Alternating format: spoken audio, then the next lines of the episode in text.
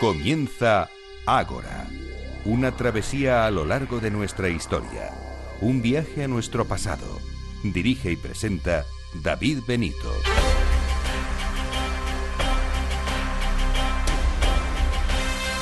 Muy buenas noches y bienvenidos a Ágora, la cita de Capital Radio con la historia.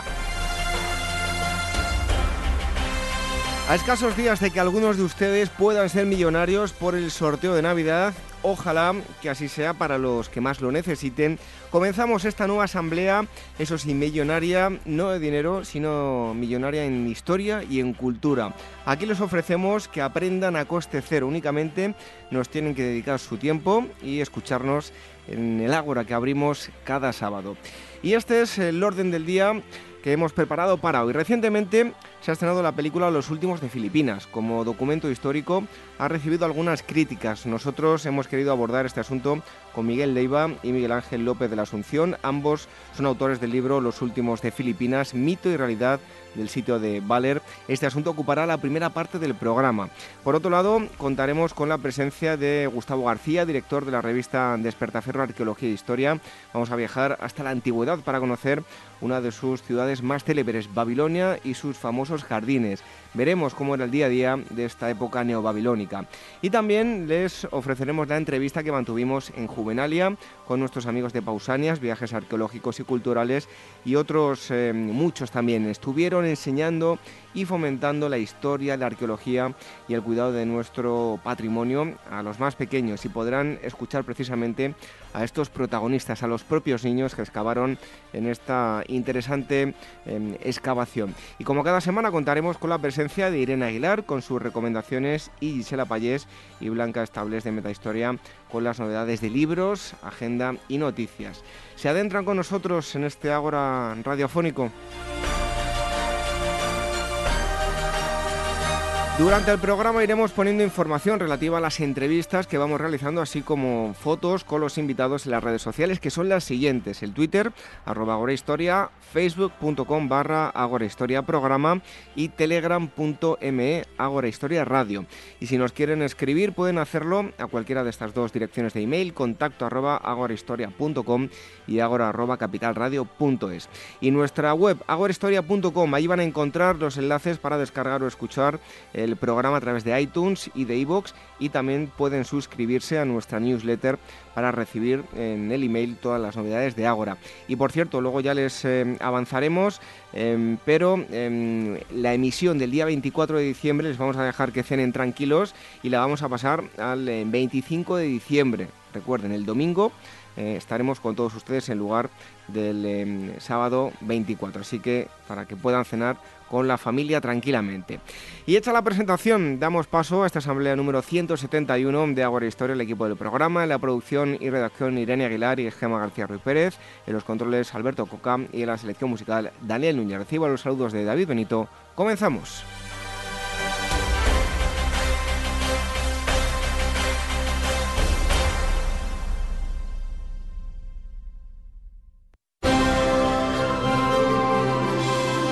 Los que lean cuál fue el principio de la ciudad de Roma, quiénes sus legisladores y el orden que establecieron, no se maravillarán de que hubiera en dicha ciudad tanta virtud durante largos siglos, ni del poder que llegó a alcanzar esta república. Con esta frase de Maquiavelo, la agencia de viajes Pausanias nos presenta un nuevo viaje arqueológico para la próxima Nochevieja 2016, desde el 29 de diciembre al 2 de enero. El destino será la Eterna Roma, un viaje diferente y novedoso entre arqueología, museos y famosos monumentos para descubrir los orígenes de la ciudad más celebrada de la historia. El eje temático del viaje será la historia y las leyendas de la fundación de la ciudad y conocer los lugares originales donde antiguos rituales y oscuros actos primordiales fueron celebrados para instaurar el núcleo de la futura poderosa Roma.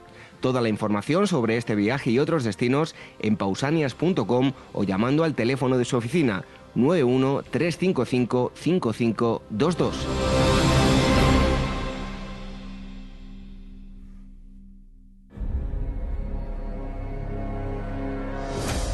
La primera vez que oí hablar de Valer tenía 20 años. Me dijeron que era un sitio maldito y habitado por rebeldes sanguinarios que odiaban España. ¿Es tu primera guerra? Pues ten cuidado porque envicia. ¿El qué? ¿Envicia? Matar. Aún no lo sabía, pero estábamos destinados a ser los últimos de Filipinas.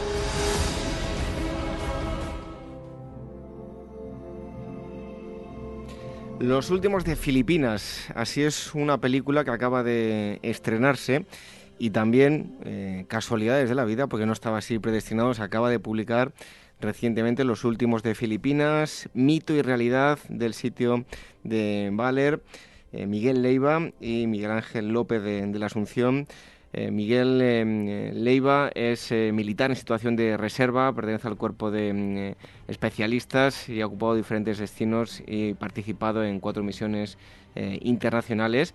Y Miguel Ángel López de la Asunción es licenciado en Filología Inglesa por la Universidad Complutense de Madrid, donde también cursó estudios de Filología Románica. Y mm, bueno, y este es su último libro, en los últimos días de. Uy, los últimos días no, los últimos eh, de Filipinas. Me voy ya con el título Mito y Realidad del sitio de, de Valer. Bienvenido a los dos. Muchísimas gracias. Decía yo que ha sido casualidad, no estaba previsto eh, que saliese paralelamente a la película, ¿no? No, la verdad es que no. Nosotros ya teníamos fecha, fecha de salida del libro desde, desde hacía tiempo y, bueno, una de esas suertes, porque indudablemente la película ha acercado el episodio para todos, sí, a todos nos suena un poco eh, la, la tan manida frase de los últimos de Filipinas, pero mm, no mucha gente es capaz de situar el episodio histórico ni lo que realmente sucedió.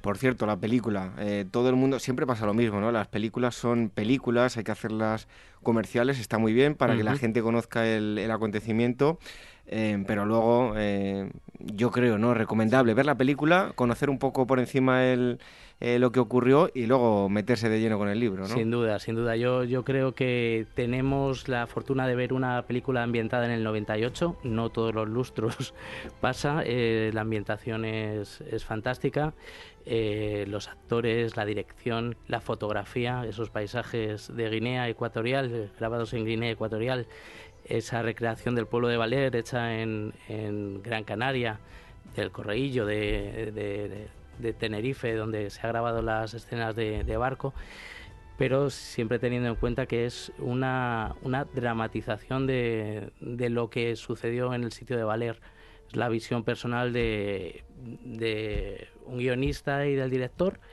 y luego sin duda el que quiera saber lo que realmente sucedió pues tiene tiene este libro publicado por la editorial Actas. Por cierto que no lo he dicho editorial Actas eso es. Por cierto eh, una cosa y ahora nos metemos ya de, lleno con el tema estamos de enhorabuena porque hace muchos años en la época dorada de Hollywood venían aquí a rodar eh, el Cid, eh, Rey de Reyes, en fin, las películas épicas, pero afortunadamente ahora eh, los cineastas españoles y en este caso bueno pues también televisión española y otras grandes cadenas están apostando por rescatar episodios de nuestra historia y darlos a conocer ¿no? Sí, tenemos que felicitarnos por esto porque bueno yo creo que con esta película hay un gran empeño, hay muchísima ilusión detrás y lo importante es que traemos a, digamos a colación un tema tan, tan interesante al menos para nosotros como es el 98 y sobre todo esta gesta de Valer. Bueno, em, si hablamos de los últimos de Filipinas, tal vez a algunos les, pueda sonar, pero si decimos el sitio de Valer, mm, yo creo que prácticamente nada. ¿Por qué es tan desconocido este, este hecho? Bueno, no es, solo, no es solo este episodio. Yo creo que hay un gran desconocimiento de, nuestra presencia en el continente asiático. Tú a cualquier eh, adolescente le dices eh, o le hablas de la colonia de Guam o, o de Guam y, bueno, no te la pueden ni situar o, o, incluso desconocerían muchos de ellos que Filipinas fue parte de España hasta hace escasamente 117 años. Mm, eh, es un episodio que poco a poco eh, están apareciendo nuevas, nuevas obras, nuevas investigaciones y yo creo que de aquí a unos años vamos a, vamos a conocer un poquito más sobre nuestra presencia en Filipinas. Bueno, en la anterior película creo que es del año 45, puede ser. Em, desde entonces hasta ahora vosotros habéis estado investigando. ¿A qué fuentes habéis recurrido? ¿Dónde habéis entrado a la investigación? Bien, nosotros eh, desde el primer momento de que empezamos ya a tomar seriamente la idea de, escribir un, libro sobre este episodio, eh, quisimos ir directamente a las fuentes originales. Es un tema del que pocas veces se ha profundizado en las fuentes. Eh, tenemos la, el relato de Saturnino Martín Cerezo, que es, una, es un libro básico, es imprescindible. Yo aconsejo que todo aquel que, que se inicie en esto, eh, en este tema, comience por leer el libro de Saturnino Martín Cerezo, que es uno de los grandes protagonistas de, este, de esta gesta. Y, y bueno, a partir de aquí quisimos eh, unificar eh, los dos relatos principales, que son el de Saturnino Martín Cerezo, junto al del padre Minaya, que es otro de los, de los protagonistas, y eh, rellenar una serie de huecos, una serie de vacíos, una serie de, incógnitas que había en relación al sitio de Valer con fuentes originales.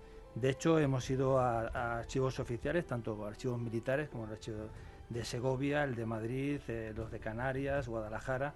Eh, luego hemos encontrado una fuente inagotable de, recursos y de información sobre este sitio, como es el archivo franciscano Ibero Oriental, donde hay una información. Muchas fotos en el libro. Sí, muchísimas fotos aparecen de aquí.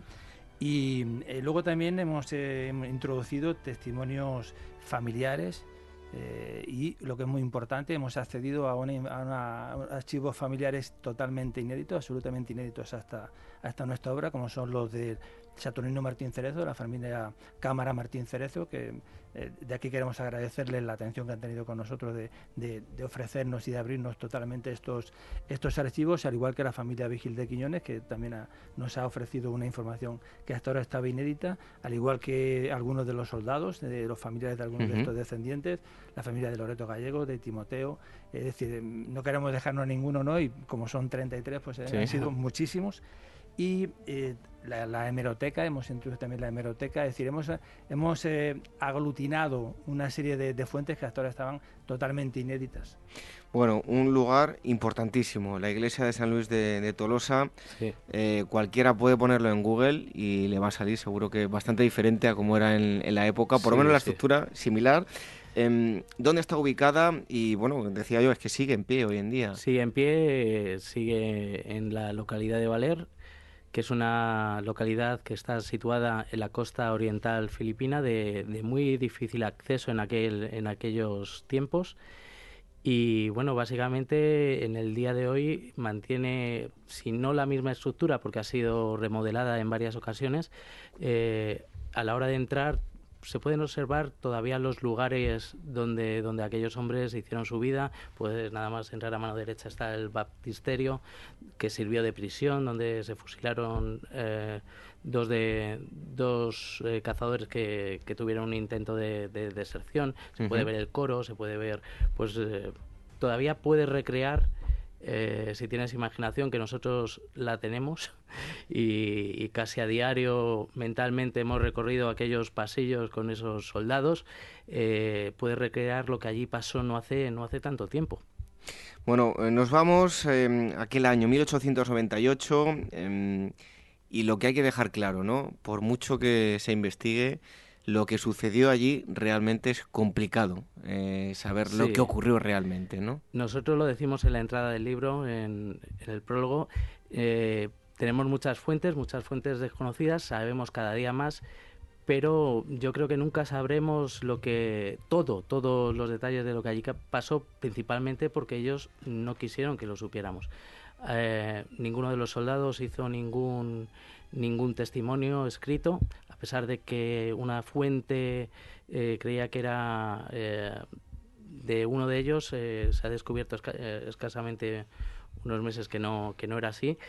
el teniente médico, que era una persona que sí que podría haber escrito, decidió no hacerlo. Entonces yo creo que, que nunca podremos, podremos llegar a conocer lamentablemente todos, todos los detalles de lo que sucedió dentro de la iglesia de Valer.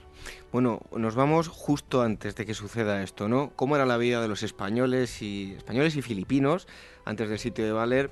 Eh, pues cómo era el sometimiento de, los filipinos y de qué forma reaccionaron estos últimos. Eh, bueno, hablando concretamente en, en Valer, eh, la presencia española en Filipinas es muy peculiar. tiene ciertas particularidades que no la tienen otros otros territorios, ¿no? que, fueron colonizados por, por los españoles. Eh, había muy pocos españoles en, las 7.200 islas que componen el archipiélago filipino. Digamos que no pasaban de unos pocos miles de, españoles. Eh, la, presencia principal estaba en, la isla, en Manila, la capital de, la isla de Luzón, y luego teníamos en las principales ciudades teníamos alguna presencia militar, ¿no? Pero la, base en la zona rural eran, los párrocos. Es decir, concretamente en Valer, la presencia española se limitaba al párroco de la, iglesia, que en, este, este caso era el padre Cándido Gómez Carreño. Luego había un comandante político-militar y cuatro guardias civiles. Eso era, digamos, toda la, presencia española en, en, Valer. Eh, luego había la parte social, digamos, filipina, la, encabezaba lo que se llamaba la principalía, que eran los, los eh, los que encabezaban el, eh, gobierno municipal de, del pueblo y alrededor de, estos giraba toda, toda la vida. ¿no? Era un pueblo prácticamente de, pescadores y, campesinos, de gente, de gente del campo. Bueno, hay toda una serie de soldados que se confinan en, la iglesia que hemos citado. Desconocen que la guerra ha terminado, no les llega la eh, la información. Eh, dos preguntas en una, ¿no? Eh, ¿Por qué no les llega la, información? Y bueno, hay, hay, uno de, hay un primer asedio que tiene lugar en 1897 cuando bueno, no aún había en ese momento comunicaciones, pero el, conocido como sitio de, Valer, cuando se produce el, bloqueo de, Manila, pues se empiezan a desencadenar todos esos acontecimientos y ya se confinan todos en la iglesia, ¿no? Sí, bueno, hay un, primer ataque en octubre de 1897 donde un grupo de también 50 cazadores al mando de un joven teniente, eh, primer teniente, eh, don José Mota, eh, sufre un, un, ataque nocturno y mueren 10 de ellos. Y bueno, también hay mm, varios prisioneros y es el primer sitio de Valer.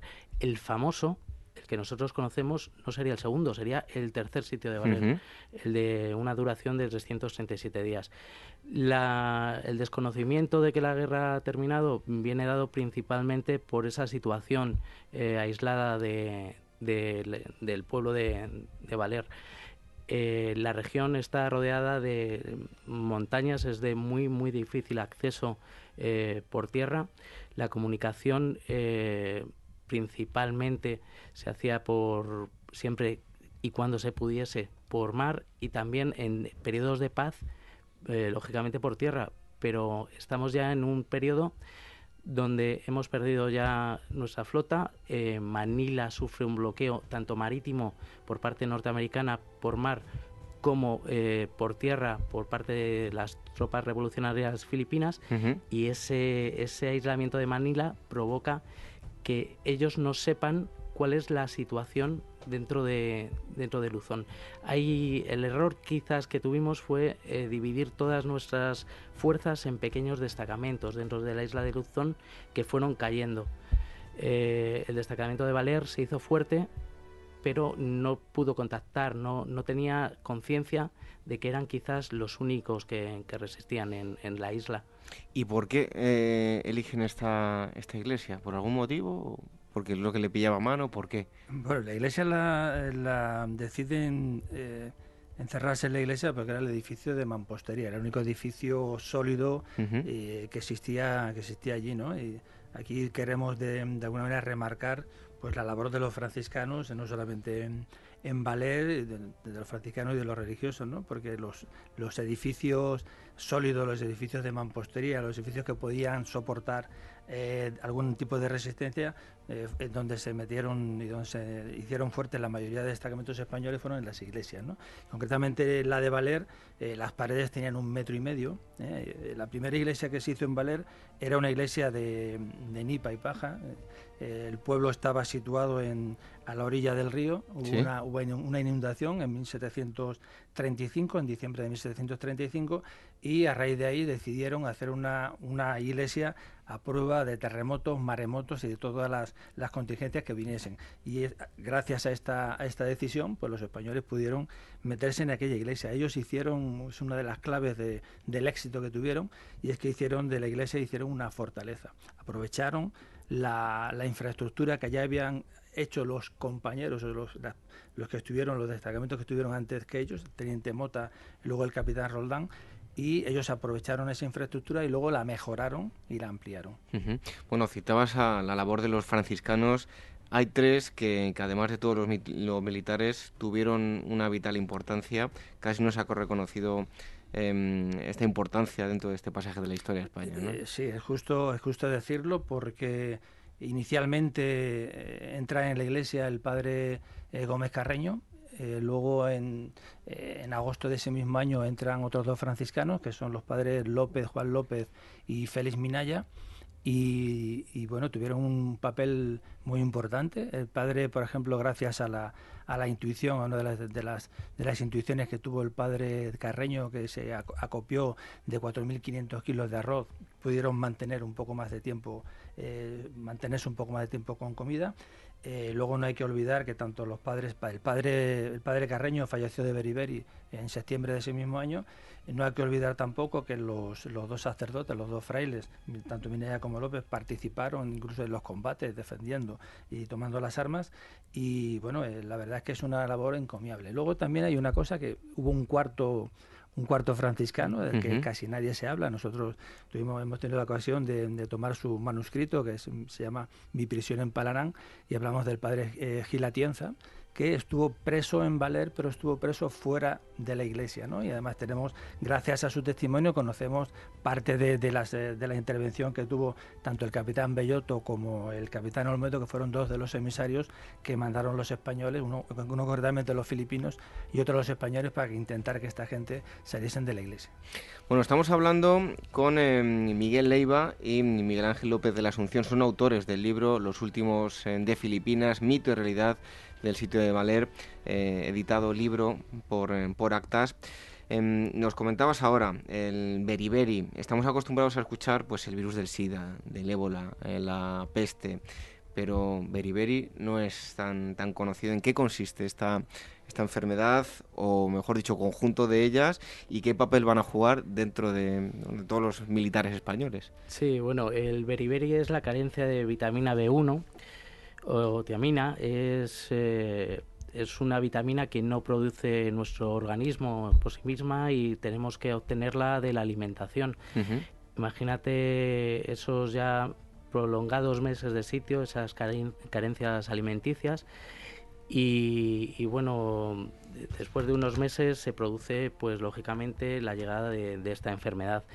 Es una enfermedad eh, monstruosa. Es una enfermedad, eh, los primeros síntomas son hinchazón, eh, eh, posteriormente vas perdiendo la habilidad, de ahí viene precisamente el nombre del cicalés, no puedo, no puedo, vas perdiendo las habilidades, produce, bueno, es un poco una cantidad de fecaciones terribles, entonces imagínate durante unos meses cómo esos soldados se levantaban cada mañana y lo primero que hacían era palparse para ver si, si tenían los primeros síntomas de esa hinchazón y bueno, de, los fallecidos en el, en el sitio, únicamente son dos por, por arma de fuego enemiga, dos fusilados, y el resto son tres por disentería y todos los demás por, por esta por esta enfermedad del beriberi. Estamos hablando de más de 300 días y, bueno, ¿cómo recurrían para, para alimentarse? ¿A qué recurrían?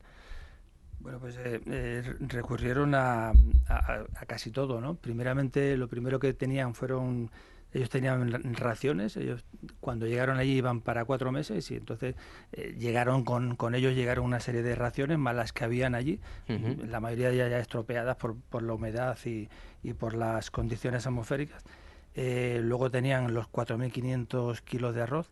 Eh, lo que sí hicieron fue racionar todos estos, todos estos eh, alimentos y bueno, llegó un momento a partir prácticamente ya de... fueron consiguiendo racionalizarla, pero hay, hay, una, hay una cosa importante, ¿no? Y es que el beriberi hubiese acabado con el destacamento, o sea, si hubieran mantenido, si hubieran mantenido las circunstancias, el beriberi hubiera acabado con, con, con el regimiento, ¿no? Todos hubieran tarde o temprano eh, sufrido la enfermedad, ¿no? Gracias a una salida que hacen, pues casi en fechas muy mm. cercanas a las que estamos hoy, el 14 de, diciembre, gracias a esa salida consiguen de, una de, alguna manera eh, abrir un cerco, porque queman el pueblo y consiguen una zona de seguridad donde ellos podían coger pues eh, lo que llamaban lo verde, ¿no? Como, como intuyó el, el médico Vigil de Quiñones, que gracias a esa intuición en cambiar la dieta, en aportar algo que cambiara esa dieta, gracias a eso consiguen sobrevivir con el vencer al, al beriberi y bueno y al final ya lo que lo que acaban es comiéndose pues todo lo que vuela todo lo que repta y todo lo que anda no todo lo que se movía alrededor a partir de a partir de los meses de, marzo abril eh, la época o sea la etapa más crucial en lo referente al hambre es entre finales de marzo y cuando ellos ya salen en, junio que verdaderamente pasan muchísima hambre. Y eso es, un momento muy crítico ya digo se comían todo lo que andaba volaba o restaba. Bueno, habláis en el libro de un desertor, de mm, Paladio Paredes y también de una conspiración, ¿no? Bueno, sí, hay varios desertores. Antes del inicio del sitio desertan dos sanitarios filipinos y dos cazadores españoles y durante el sitio desertan otros dos cazadores españoles. Eh, uno de los primeros desertores, Tomás Paladio, eh, se presenta en Manila eh, justo cuando se estaba preparando un, un, grupo para intentar eh, liberar, bueno, más que liberar, eh, convencer al destacamento de que su resistencia ya era inútil. La llegada de Paladio eh, para este, esta expedición, porque él dice que él estaba sitiado y el destacamento ya ha cejado el empeño. Entonces desde Manila se dice, bueno, y esta gente, eh, si ya no hay resistencia, no hay necesidad de ir a por ellos.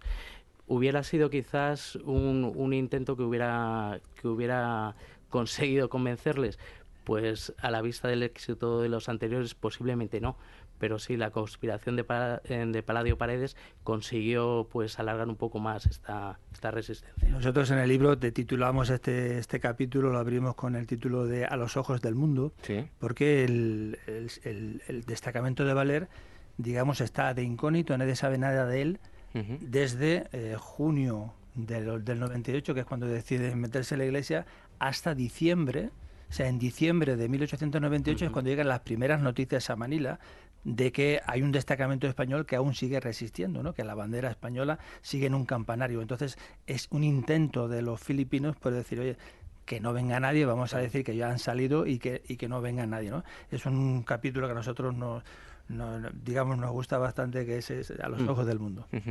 Por cierto, em, eh, Miguel, em, hay un pasaje al hilo de lo que comentabas del hambre eh, que a mí me ha, llamado mucho la atención, eh, donde se relata, el, bueno, el apartado que llamáis La noche de la fuga, dice los soldados, que nos lo comentabas tú, ¿no? Los soldados se acercaron a las inmediaciones de los muros y comieron las hierbas mm. que, encontraron. ¿Cómo se sucedieron los hechos? Sí, bueno, al final de, eh, como dice Miguel Ángel, hubo un desertor, un desertor que es el alcaide de Bayona, que que deserta prácticamente en, mayo, a mitad de mayo, y, es un duro golpe para, para todos porque los, los de fuera, los sitiadores, conocen la situación tan penosa, tan, tan difícil que están pasando los, de dentro. Eh, de alguna manera también intentan que, los españoles no salgan, intentan evitar que no salgan. Ellos... Eh, nunca tienen la idea de hasta el final hasta que ya no se hasta que al final se convencen Así que después hablaríamos de eso, ¿no? Porque se convencen de que, de que España ya no tiene el archipiélago, el archipiélago ninguna, ninguna de las, de las posesiones, y entonces cuando ellos antes de esto, cuando deciden salir, pues claro, tienen que, eh, ellos se prevén que van a hacer una marcha desde Valera hasta Manila, entonces salen, entonces comen todo lo que ya, ya prácticamente quedaban dos latas de sardinas y, y, un poco de arroz, ¿no? Es lo que, lo que le quedaba, lo que le quedaba a ellos. Entonces se, hacen acopio de todo lo poco que quedaba por ahí, una, una brina de, de, hierba o cualquier cosa, ¿no? Para intentar, para intentar tomar energía y poder salir a la desesperada, ¿no? Es un, eh, pues un pasaje terrible. Sí, sí, muy terrible. Bueno, los llamaron locos em, por, de alguna forma, por no haber aprovechado la oportunidad de salir con vida de allí, ¿no? Bueno, locos, eh, en los mentideros de Manila ya empezaban a hablar de locos y de héroes. Ellos, eh, incluso después de salir, eh, no sabía que cómo, cómo, iban a ser recibidos en Manila. No sabía si los iban a hacer un consejo de guerra y fusilar o los iban a condecorar. Eh, lo de locos tiene que ver mucho también con, el último parlamentario español. Eh, el último parlamentario español, don Cristóbal Aguilar, un teniente coronel de, Estado Mayor, sabe por este desertor la condición eh, o la situación tan desesperada por la que pasa el destacamento. Sabe que no tienen víveres, sabe que están en las últimas y Cristóbal Aguilar lleva unas condiciones de rendición honrosa y una posibilidad de ir a Manila.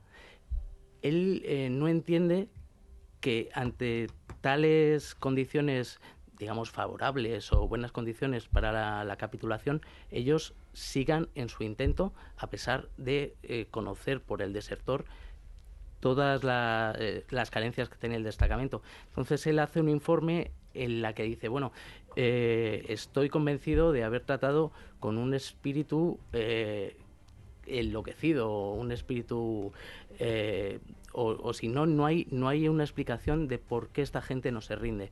Entonces, de ahí podemos decir que empieza uno de los, de los mitos de, cabezonería, de, locura y que nos ha costado mucho, mucho porque nosotros no lo pensamos que lo fueran. Eran unos hombres que tenían una misión y, lucharon hasta el final, resistieron hasta que pudieron, como dice el, propio Martín Cerezo, pero no por locura, sino por obligación. También tenemos que pensar que posiblemente no se creyesen que fueran a salir y fueran a, respetar sus vidas. Es una, una locura, si eso es estar loco, no salir. Eh, pensando que no van a respetar tu vida, yo también hubiera sido un loco. Bueno, eh, ¿qué sucede con los supervivientes? Eh, algunos incluso pues, llegan a, regresar a España, ¿no? Sí, sí, aquí hubo, hubo realmente de todo, ¿no? Ellos llegan el 1 de septiembre del 1899 a Barcelona. El día 2 son licenciados y cada uno regresa a su casa, se regresan a sus pueblos y bueno, pues hubo desde al quien se le había dado por muerto, ¿no? Y a su novia se había casado, etcétera, etcétera. Otros fueron recibidos con frialdad, ¿no? Y prácticamente pasaron casi desapercibidos en sus pueblos. Otros fueron recibidos con, como héroes, o sea, hubo, en realidad hubo una casuística muy, muy dispar, ¿no? Eh, la verdad es que hay una cosa que no se volvieron a ver ellos, o sea, ellos no, no volvieron a reunirse eh, nunca más. Sí hubo, sabemos que hubo contactos entre ellos, hubo correspondencia, algunos se vieron, eh, pero no, no, no hubo un, un encuentro entre, entre todos ellos. Eh, donde más se vieron fueron las grandes capitales, donde, donde hubo más, más presencia de ellos, que fue tanto en Barcelona como, como en Madrid. Sí. Pero bueno, hubo quien, bueno, hubo quien lo atropelló un tranvía, hubo quienes se, metieron a carabineros, guardias civiles, quien fue cartero de su pueblo, quien llegó a ser alcalde de su pueblo, el que se fue a las Américas a buscar fortuna y no la encontró, el que buscó fortuna en, en, la guerra de Marruecos y tampoco la encontró, hubo quien siguió las armas como fue el, el, médico Vigil de Quiñones que tuvo luego una actuación brillante en la guerra de Marruecos, hubo, en realidad hubo de todo, ¿no? Hubo hubo bastante, bastante diversidad dentro de estos 33 supervivientes, más luego los dos supervivientes, eh, los dos frailes, perdón, que, quedaron en, que se quedaron en, en Valer prisioneros y fueron liberados en 1900. O sea que estos sí que fueron, no estuvieron hasta el final del final, los últimos de los últimos de los últimos de Filipinas. Bueno, habéis descubierto pues, nuevos asuntos sobre mm, los últimos de Filipinas. ¿Aún quedan cosas por, por averiguar? ¿Seguirán saliendo documentos? Esperemos que sí. Nosotros, eh, cierto es que hemos tenido la fortuna de, dar a conocer nuevas fuentes y eh, también lo decimos en el prólogo. Ojalá esto sirva para que nuevos investigadores vayan todavía más allá. Nada nos haría más, más felices que, que conocer todavía más detalles. Nosotros como amantes de esta historia lo, queremos conocer todo. Supongo que sí que habrá en eh, muchos archivos todavía documentación que, nos den una alegría en cualquier momento. Por cierto, ¿querías hacer un apunte? Bueno, no, quería decir que bueno, creemos, creemos honestamente que hemos que hemos realizado uno de los eh, trabajos más, eh, digamos, más minuciosos, de mayor envergadura de los que se han realizado hasta la fecha.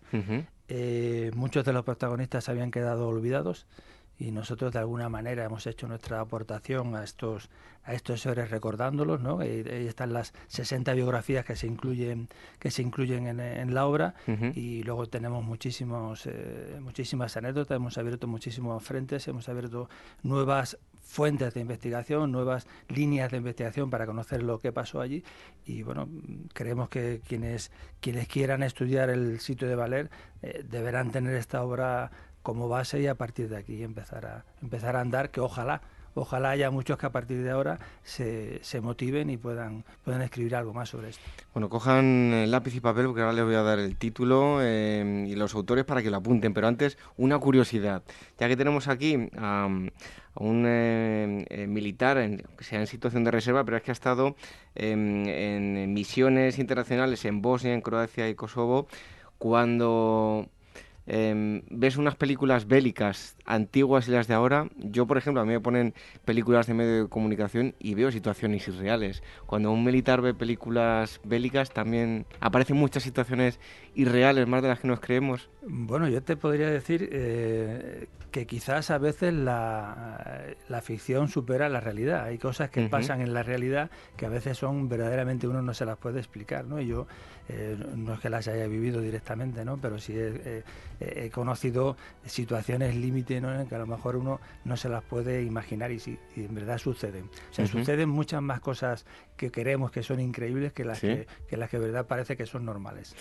Como increíble es este pasaje, si lo conocen ustedes en profundidad, ¿qué tienen que hacer? Pueden ir al cine, está claro, pero si quieren llevarse una impresión fidedigna de lo que ocurrió, lo que tienen que hacer es em, leer este libro que tengo yo en mis manos, Los últimos de Filipinas, mito y realidad del sitio de Valer.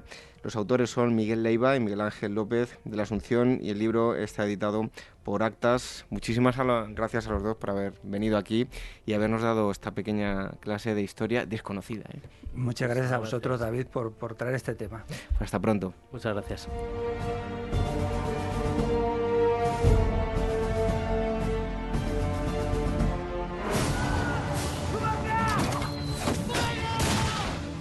Somos 50 tipos acojonados metidos en una iglesia. Podemos aguantar. Los primeros días son los peores. ¿Qué está pasando? Es la comida. Quieren que entreguemos las armas. No hay imperio, ni gloria que defender. Mi guerra no es con vosotros. Aquí nadie se va a rendir.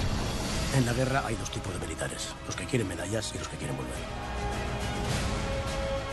Vengo a transmitirle la orden para que entregue esta plaza. Sálvelas. Si es cierto lo que dice este documento, llevamos casi un año luchando por gusto. ¡Están mintiendo! ¡Lo sabemos! Nosotros les importamos una mierda.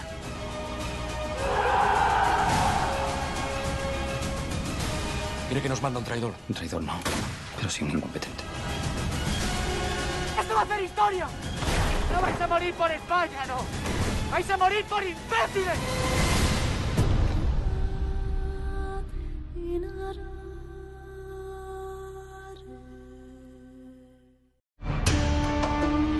Este mes Arqueología e Historia viaja a la legendaria ciudad de Babilonia para revisar los cimientos culturales de la antigua Mesopotamia y sus símbolos más representativos, los zigurats, los vestigios de su escritura, la Torre de Babel, la Puerta de Istar y por supuesto una de las siete maravillas de la antigüedad aún envuelta en debate, los jardines colgantes.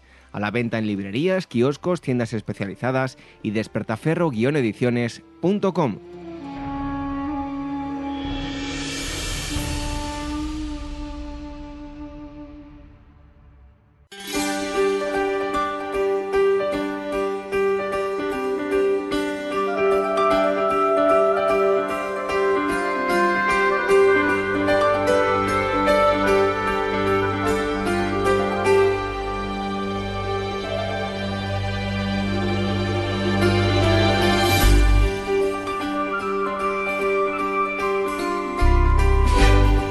Pues es el momento en el que entra en el estudio Irene Aguilar y nos trae su recomendación. Irene, buenas noches. Buenas noches. Últimamente que tengo yo poco tiempo de ir al cine, está muy bien. Que me recomiendes y vaya a tiro hecho y vea las películas que me recomiendas porque hoy creo que nos traes película, ¿no? Efectivamente, además está un poquito en línea con la película de la semana pasada. Y ahora veremos por qué. Esta película se llama Al encuentro del señor Banks, aunque a mí me gusta más su título original, Saving Mr. Banks. Y es una película de John Lee y es del 2013. Bueno, y mm, además que Irene siempre viene con su, su DVD, con su cajita. Yo ya sabes que yo soy muy de, En este caso soy muy materialista. ¿Videoclubs online no te gusta? ¿Te gusta más la, película? Donde esté la película y el libro, nada, que se quite. Y te la llevas donde quieres, la película. Efectivamente. Y, bueno, esta película ha viajado. Bueno, pues a ver, cuéntanos. Bueno, primero decir que es una película protagonizada por Emma Thompson y Tom Hanks, quizás dos de, los actores, eh, además de la misma generación, con más talento en mi, en mi opinión personal, claro. Y mm, esta película, eh, que, mm, bueno, no es que haya pasado sin pena ni gloria, pero generalmente la gente va a ver este tipo de películas si te interesa la historia original. Eh, la protagonista es Pamela L. Travers, que es la autora del personaje, del mítico personaje Mary Poppins.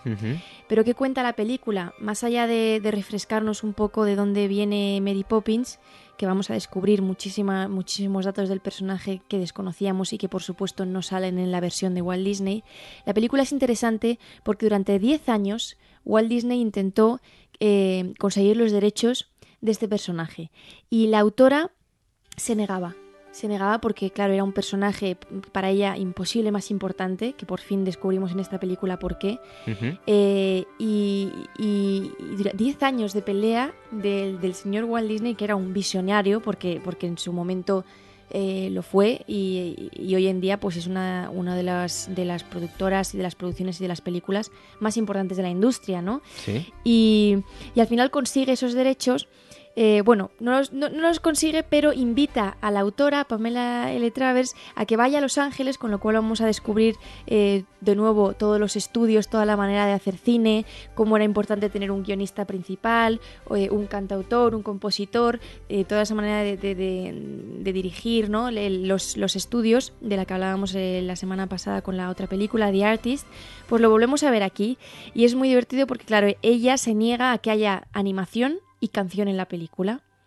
Y poco a poco los, los guionistas y los compositores eh, del equipo de Disney, que eran pues fantásticos, la van convenciendo. se, se, los va ganando. Por supuesto, hay unas, hay unas cintas que sirven como documentación para esta película, eh, porque ella, ella puso una de las condiciones era grabar todas las sesiones de trabajo con guion, para que quedara eso patente. Y les está echando la bronca todo el rato. Aquí no va a haber pingüinos animados, ni Dick Van Dyke va a hacer eh, para, para nada, eh, quiero a alguien serio. Ella, ella tenía una visión pues muchísimo más realista y, y mucho más dramática que luego la película de, Walt Disney. Pero bueno, al final eh, la relación eh, sale, bueno, salen ambos, tanto Walt Disney como ella, fortalecidos y le, le, deja, le deja hacer a Walt Disney y sale esa maravillosa película de, Disney, personalmente una de mis favoritas, que fue nominada a 13 Oscars, la, película de Disney con, de animación más nominada en la, de la historia y ganó 5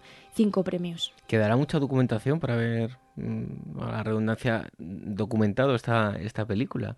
Sí, bastante porque, pues porque, por varias razones, pero una, una de ellas es porque ella de verdad exigió que se grabaran todas las sesiones de trabajo. Entonces hay eh, muchísimas cintas en las que ella está diciendo, escena 1, aquí eh, lo que pasa es que entonces pues el, proceso de construcción de la película está muy, muy documentado. Y luego muchas cartas de que se intercambiaron ambos, ¿no? Pues no, señor Disney, no le voy a dar los derechos, o sea que sí que hay, hay documentación, sí.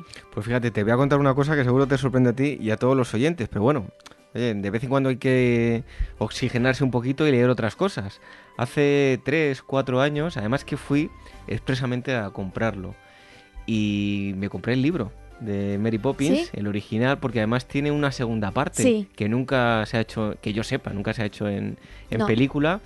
Y cuando lo descubrí digo, anda, pues mm, porque a mí me gustó muchísimo la, mm. la película, la he visto yo no sé cuántas veces y quería descubrir esa segunda parte y, hace 3-4 años me leí el, libro.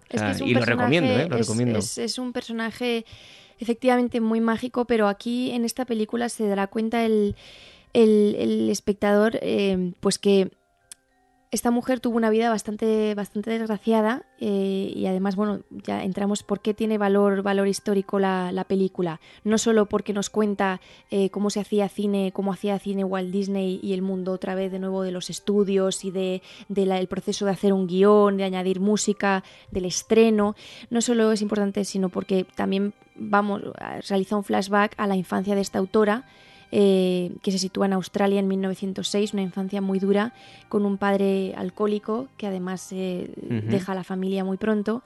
Y ese es su Mr. Banks, ese es el señor Banks de ella. Por eso eh, la película tiene casi más importante, más importante es, el señor Banks y no tanto Mary Poppins. Ella lo que quiere es lavar un poco la imagen de, su padre y, perdonarle, ¿no? Y perdonarse ella por, por haber sido un poco partícipe de ese, de ese alcoholismo sin quererlo. Y, Mary Poppins era la hermana de su madre y era una mujer pues muy avanzada para, para, principios del siglo XX, con muchas medicinas, mucho orden, y llega para poner orden, y llega cuando cambia el viento. Y ahí pues se recuperan cosas eh, de la niñera que luego creó Walt Disney. Fantásticas historias como Chiti Chiti Bam Bam, eh, Herbie, eh, no sé, se me vienen a la mente muchas películas que probablemente los más jóvenes no hayan visto nunca y yo recomiendo que, busquen por ahí porque ya las ponen poco por la televisión. Sí, en canales así de de cine antiguo, pero en televisión yo ya las veo poco. Esta, bueno, Mary Poppins tiene un, valor de estético. Creo que además fue eh, sí, le han dado un galardón o está, está preservada como, como documento histórico y estético, creo, o sea que es importante. Bueno. Pues si no lo han visto y si no lo han leído tampoco, yo les recomiendo personalmente que se lean el libro de Mary Poppins y que vean también esta película que nos ha traído Irene, que nos habla de, toda la intrahistoria, ¿no? de, cómo se rodó mm, eh, la película eh, Mary Poppins, eh, bueno, recuérdanos el título. Pues el título es Al encuentro del señor Banks y bueno, es, el director es John Lee y es una película de 2013. Pues ahí queda. La recomendación en este caso nos ha acercado Irene Aguilar una película que yo desde luego no me la voy a perder y se la recomiendo también a todos ustedes. Irene, en un momento con las efemérides también. Hasta ahora.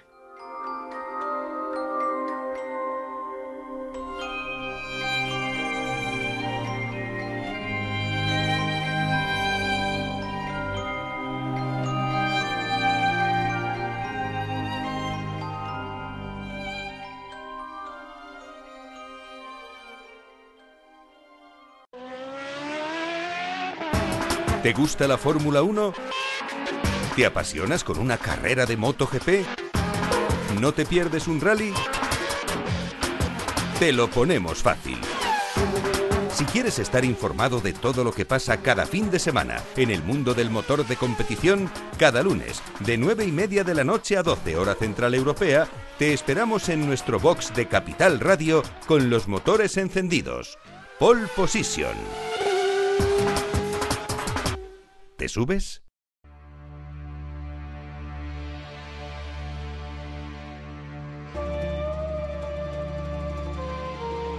Nuestras redes sociales, facebook.com barra Historia Programa y nuestro Twitter, arroba Historia.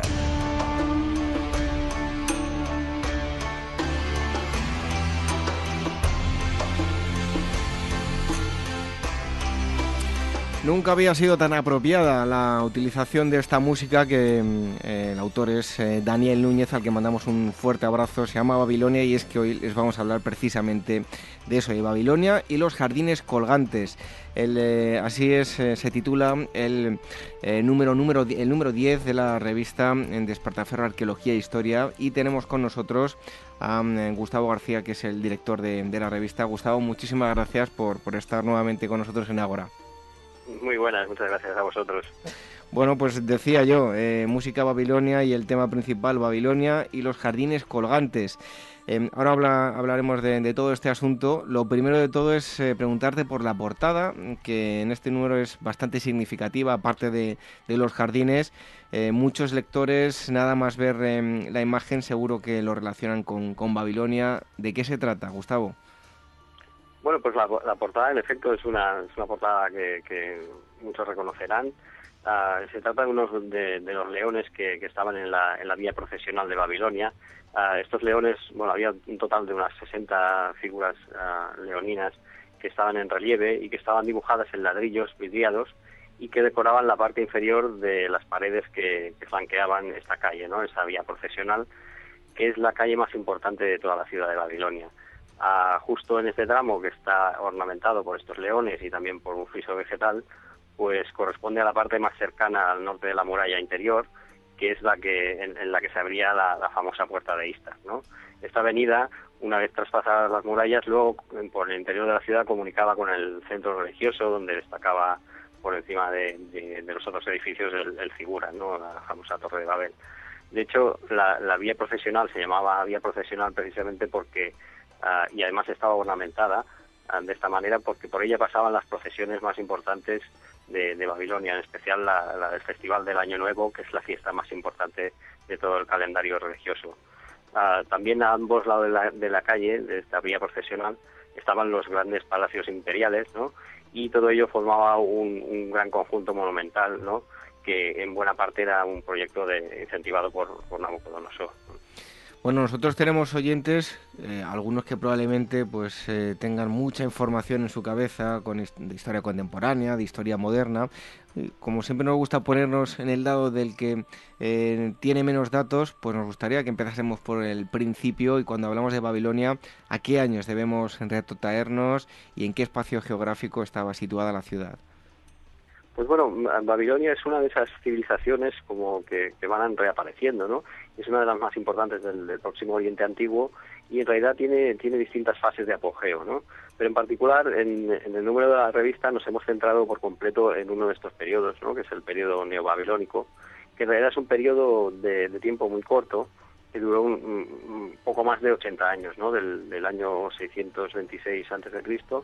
hasta el 539, ¿no?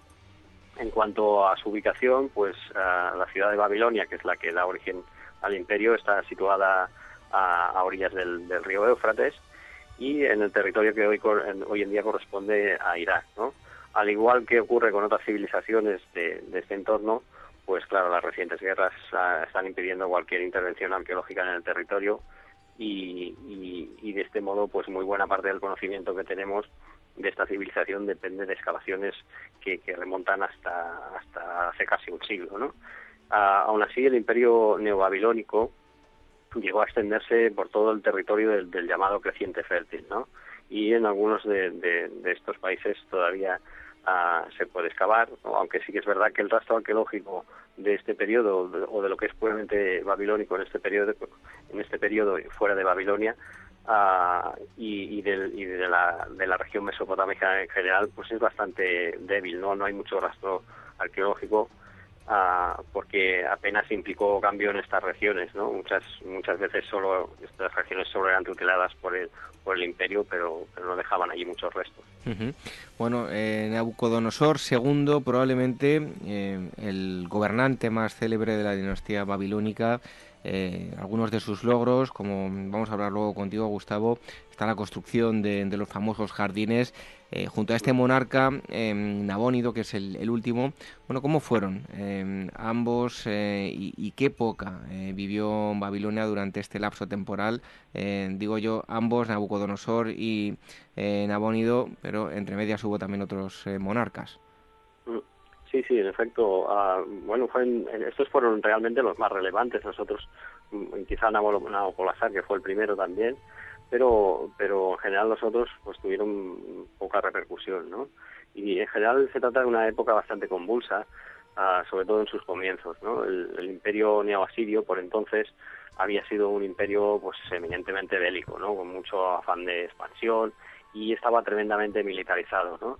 Uno de los huesos más duros de roer que tenía el imperio neoasirio es que, eh, y que siempre se encontraban históricamente, era la propia Babilonia, ¿no? que a menudo pues, se resistía a su ocupación y constantemente se rebelaba contra el poder asirio. Un caso muy gráfico al respecto es el del rey Asurbanipal, uno de los últimos, y su hermano Shamash, uh, Shumukin, que y el padre de ambos pensó que, que siendo hermanos, si el menor estaba en el trono de Babilonia sujeto al control imperial del mayor, pues que creyó que así impediría rebeliones, pero también en este caso se equivocó y la cosa terminó con un enfrentamiento entre hermanos y Asurbanipal tuvo que recuperar el control de la ciudad y de su territorio. Eh, en cualquier caso, como decía, el primer rey del periodo neobabilónico fue Nabopolassar, a quien en, coalición con los medos pues consiguió derrocar a los asirios y destruir Nínive, que era, que era su capital. ¿no? El propio Nabopolassar comenzó inmediatamente una, expansión hacia el oeste, pero fue sobre todo su hijo Nabucodonosor el que logró mayores éxitos a, la muerte de este. Eh, en Babilonia la monarquía siempre tenía un papel muy importante, totalmente centralizado. Seguía un poco la estela de lo que había sido la monarquía neoasiria, que esto también ocurría entre ellos. Y, esto hacía que el poder estuviera muy centrado en un único sitio que, era la propia ciudad de Babilonia, ¿no? Y, desconocemos muchísimo en cuanto a la organización del imperio, porque estas cuestiones apenas aparecen reflejadas en los textos cuneiformes. Lo que sí se suele hacer constantemente en referencia en, torno a los reyes babilónicos es que eran grandes constructores, ¿no? edificaron muchos templos, edificios emblemáticos, siempre hacían mucha propaganda de eso, pero también aparecían como reyes muy piadosos ¿no? para con los dioses. De, hecho, según la religión babilónica, el poder del imperio se debatía un poco entre lo humano y lo divino, y el rey existía porque así lo habían decidido los dioses. Bueno, Gustavo, nos comentabas hace un momento que no tenemos eh, grandes yacimientos arqueológicos que nos hablen de, esta época, pero ¿con qué fuentes contamos pues, para el estudio de, de, esta época neobabilónica? Pues sí, en efecto, ah, la arqueología, que suele ser una de las, fuentes más importantes para el estudio de, las, civilizaciones antiguas, pues aquí ah, ah, hay mucho todavía por que hacer, ¿no? Hay mucho como excavar y, no es nada fácil, ¿no? de la propia Babilonia se ha excavado solo una parte, porque es una ciudad inmensa, pero aún así es la parte más representativa, que es la que cuenta con, más monumentos y edificios públicos, y también se conocen algunos sectores de otras ciudades, ¿no? por ejemplo Bosipa o Sipar, ah, pero siempre de forma parcial y a través de excavaciones antiguas, ¿no? y, también mucho a través de, materiales ah, que en su momento fueron saqueados y sacados fuera de contexto y, hoy se tienen que interpretar pues pues así fuera de contexto. Ah, otra fuente fundamental para el conocimiento de esta época son las fuentes clásicas, ¿no? principalmente las griegas, puesto que Babilonia fue una ciudad mm, muy importante en la región, incluso después de la caída del imperio neobabilónico. ¿no? Tuvo continuidad en época, en época persa y en época helenística. Recordemos, por ejemplo, que Alejandro Magno murió allí. ¿no? Ah, esto supuso que, estos escritores pues, ah, escribían bastante acerca de ella, en especial en relación a las a las construcciones más emblemáticas, ¿no? Por ejemplo, en el tema de, las famosas siete maravillas del, mundo antiguo, ¿no? Luego, aparte de eso, también están los datos recogidos en el Antiguo Testamento, que en buena parte se escribió en esta época y en Babilonia mismo, sobre todo en los libros de, los profetas, ¿no? Pero todo esto solo aporta una información pequeña y a menudo bastante indirecta, ¿no? La mayor parte de la información procede de los documentos escritos, eh, sobre todo en, caracteres cuneiformes, y que se conocen a millares. estos resultan de lo más interesante porque, por una parte, refieren a las actividades de los reyes, aunque el archivo real de época neobabilónica no ha sido encontrado todavía, y por otra refieren a cuestiones más cotidianas, ¿no? libros de cuentas, textos matemáticos, astrológicos, etcétera. Hay muchísimos archivos privados escritos en, tablillas de arcilla y, todos dan datos muy interesantes sobre la sociedad babilónica y también hay muchos archivos religiosos, ¿no? Los templos tenían un papel muy relevante en la gestión administrativa de las ciudades, ¿no? Otro, otro tipo de textos muy común eran los textos monumentales, que referían precisamente a, la construcción o, reconstrucción de grandes edificios y sobre todo templos. Y bueno, lo que es curioso es que los textos oficiales ah, mm, relativos a otras regiones del imperio son bastante raros, ¿no? y, esto hace que, se conozca bastante bien la región de Babilonia y Mesopotamia en esta época, pero que apenas conozcamos nada de lo que ocurría en otras regiones. Em, Gustavo, en el ámbito de lo religioso, eh, en cuanto se refiere a la religión babilónica, eh, bueno, no resulta de, fácil interpretación. ¿De qué forma vivían este aspecto los eh, babilónicos? ¿En qué creían? ¿Y, qué, es lo que nos dicen sus textos sagrados? Bueno, mm, en realidad la, la babilónica es una región mesopotámica, ¿no? Con todos sus ingredientes, todos sus ingredientes Ah, pero ah, tiene algunas particularidades, ¿no? Se podría decir que, tiene algo así como un, acento babilónico, ¿no? Es una región mesopotámica, ah, pero un poco hecha, hecha a su manera, a la manera babilónica, ¿no? Las distintas divinidades del panteón eran especialmente adoradas en algunas ciudades en concreto, ¿no? Donde se encontraban sus santuarios más importantes. Por ejemplo, el, santuario del dios Nabu estaba en Borsipa, el del dios Sin en Harran, el de Enki en, en Neridú, el, en Nippur, etcétera, etcétera. Esto siempre había sido tradicionalmente así, ¿no? El sacerdocio tenía un papel fundamental no solo en la vida religiosa, sino también en la administración del Estado, de forma que lo terrenal y lo religioso mm, siempre estaba unido, ¿no? La importancia clave en el panteón mesopotámico la tiene, como es lógico, el dios Marduk, ¿no? que es la divinidad tutelar de, la ciudad de Babilonia.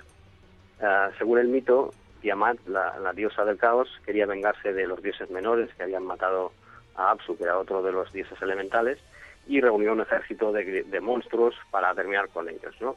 Y, solo la intervención heroica de, Marduk eh, evitó el desastre y consiguió destruir a Tiamat y de esta forma restaurar el, el, orden sobre el caos. Se supone que Marduk decidió entonces crear la ciudad de Babilonia para que los dioses pudieran vivir en ella, cerca de los hombres. ¿no? Uh, hasta ese punto era importante la ciudad, ¿no? Y bueno, buena parte de la cosmogonía que se relaciona con esta mitología se conoce a través del llamado poema de la creación, que, ah, que es un texto antiguo, pero que está, está claramente pensado para dar mayor importancia al dios Marduk de la que había tenido hasta aquel momento, ¿no? Antes de la época de Hammurabi, ese famoso rey del, del periodo paleo-babilónico, ¿no? En el segundo milenio antes de Cristo, pues Marduk era una, una divinidad de segunda. Pero para darle mayor importancia a la ciudad de Babilonia, de la que Marduk era, era patrón, pues se construyó un poco a medida este poema de la creación. Bueno, estamos hablando con Gustavo García, es director de la revista Despertaferro Arqueología e Historia, eh, y en este número 10 el tema que tratan es Babilonia y los jardines eh, colgantes. Nos hablabas hace un momento del aspecto religioso. Eh, ¿Tenemos constancia, no sé si las fuentes nos hablan de ello, de, las celebraciones que llevaban a cabo a nivel religioso? Pues sí, se celebraban varias fiestas, en, su mayoría son procesiones que, conducían las estatuas de los, de los dioses hacia, hacia distintos lugares sagrados, ¿no? Pero la más importante de ellas era sin duda el, Festival del Año Nuevo, ¿no? que se celebraba en, primavera, en los meses de, marzo y abril. Este era, era un festival que siempre se había celebrado en Mesopotamia, pero que, que en este periodo y en la ciudad de Babilonia es cuando alcanza mayor esplendor. ¿no? Se trataba de una fiesta que duraba varios días y que simbolizaba un poco el restablecimiento del orden cósmico, ¿no? la regeneración del universo gracias a, Marduk, a este, a este dios, y al rey, que era su enviado en el mundo, pero que siempre estaba sujeto a la autoridad de este. ¿no? Los primeros días de, esta, de esta fiesta se, se, hacían unas recitaciones de cánticos y del poema de la creación, y el pueblo participaba activamente. ¿no? Todo esto recordaba que si, que si no fuera por Marduk, eh, el caos se habría impuesto. ¿no? Luego el quinto día se producía un, ritual bastante curioso, que es el de la expiación del rey. El sumo sacerdote de Marduk requería la presencia del, rey, le despojaba de su cetro, de su corona, de las joyas y todo lo que tuviera, y le abofeteaba en la cara, y simbolizando precisamente la sumisión de la figura real a la de la divinidad. Luego se representa que, que hay un, como una reconciliación y el rey es restablecido en su poder. ¿no? Eh, luego, otro día de esta celebración, pues eh, eh, se representa que el dios Marduk ha sido secuestrado y que se queda en la montaña y, recluido en el Figurat, ¿no? en lo alto del Figurat. Para rescatarlo tienen que venir los, los dioses de otras ciudades y en este caso es cuando se producía una importante procesión que traía las estatuas de los dioses más importantes hacia, hacia la ciudad, ¿no? en especial la de Nabu, que era el hijo de Marduk. Una vez rescataban estos dioses al dios, todo volvía a la normalidad y se producía otra, otra procesión con la estatua de Marduk al frente y el propio rey a su lado, ya reconciliados, y que pasaba por la puerta de Istar, por la vía profesional, y se iba hacia el santuario llamado de la Casa del Año, del Año Nuevo. Y es una celebración muy importante que se producía cada año en, en Babilonia. Bueno, hay un aspecto que seguro que todos los oyentes lo han visto alguna vez, la Torre de Babel. Em, además, eh, tenemos que vincularlo al, mito, ¿no? Hoy en día se sigue debatiendo este aspecto y eh, se ha convertido en, un icono. Pero eh, tras este edificio, que conocemos como Torre de Babel en Babilonia, encontramos con lo que es el, negativo de donde estuvo ubicado eh, ¿Qué era exactamente, Gustavo, la Torre de Babel? ¿Cuáles eran eh, sus funciones eh, y por qué surge el, mito de la torre? Pues, pues la Torre de Babel era, es uno de los, de los mitos que, bueno, que todos reconocemos un poco de la Biblia, ¿no? es bastante recurrente el hecho de que los judíos y después los cristianos pues vieran a Babilonia como su enemigo ancestral, ¿no? Y como la fuente de todos los males. Y eso es porque fueron los babilonios los que destruyeron el primer templo de Jerusalén. Eso sí, después de haber sofocado innumerables revueltas por parte de los judíos. Muchos judíos de las élites fueron deportados a la ciudad de Babilonia tras estos hechos y ah, fueron y allí fueron escritos muchos de los libros del Antiguo Testamento, incluso algunos de ellos inspirados mm, en mayor o menor medida en, mitos propiamente mesopotámicos. Babilonia era una ciudad muy cosmopolita, Ahí vivían gentes de, muy distintos orígenes ah, y que procedían de los lugares más remotos del imperio, ¿no? Desde medos, árabes, fenicios, judíos, asirios, etcétera, ¿no? Y el mito de la torre refleja todo ello, ¿no? La confusión de las lenguas, a fruto de la soberbia humana, que, representan los, propios babilones, En, el aspecto más puramente histórico, la torre de Babel no era más que el, el figurat de Babilonia. Uh, un figurat no es otra cosa que una torre escalonada, un monumento religioso es como una pirámide de estas escalonadas. Y es un monumento religioso con un templo en la cima. Y, y esta era una de las construcciones más monumentales de, de, la antigua Mesopotamia. ¿no? El, el de Babilonia eh, era bastante antiguo, como, como lo eran la mayoría, pero en esta época Nabucodonosor lo, lo renovó completamente. ¿no? A, a este figura se le conocía como el Etemenanki, que significa algo así como la casa que es el fundamento del cielo y de la tierra. ¿no? de, esa antigua construcción, ah, como has dicho, arqueológicamente ya no queda nada, solo quedan sus cimientos y ah, así que esto ha sido objeto de discusión de, por parte de los investigadores cuál era el aspecto de, de, este figura en aquella época. ¿no?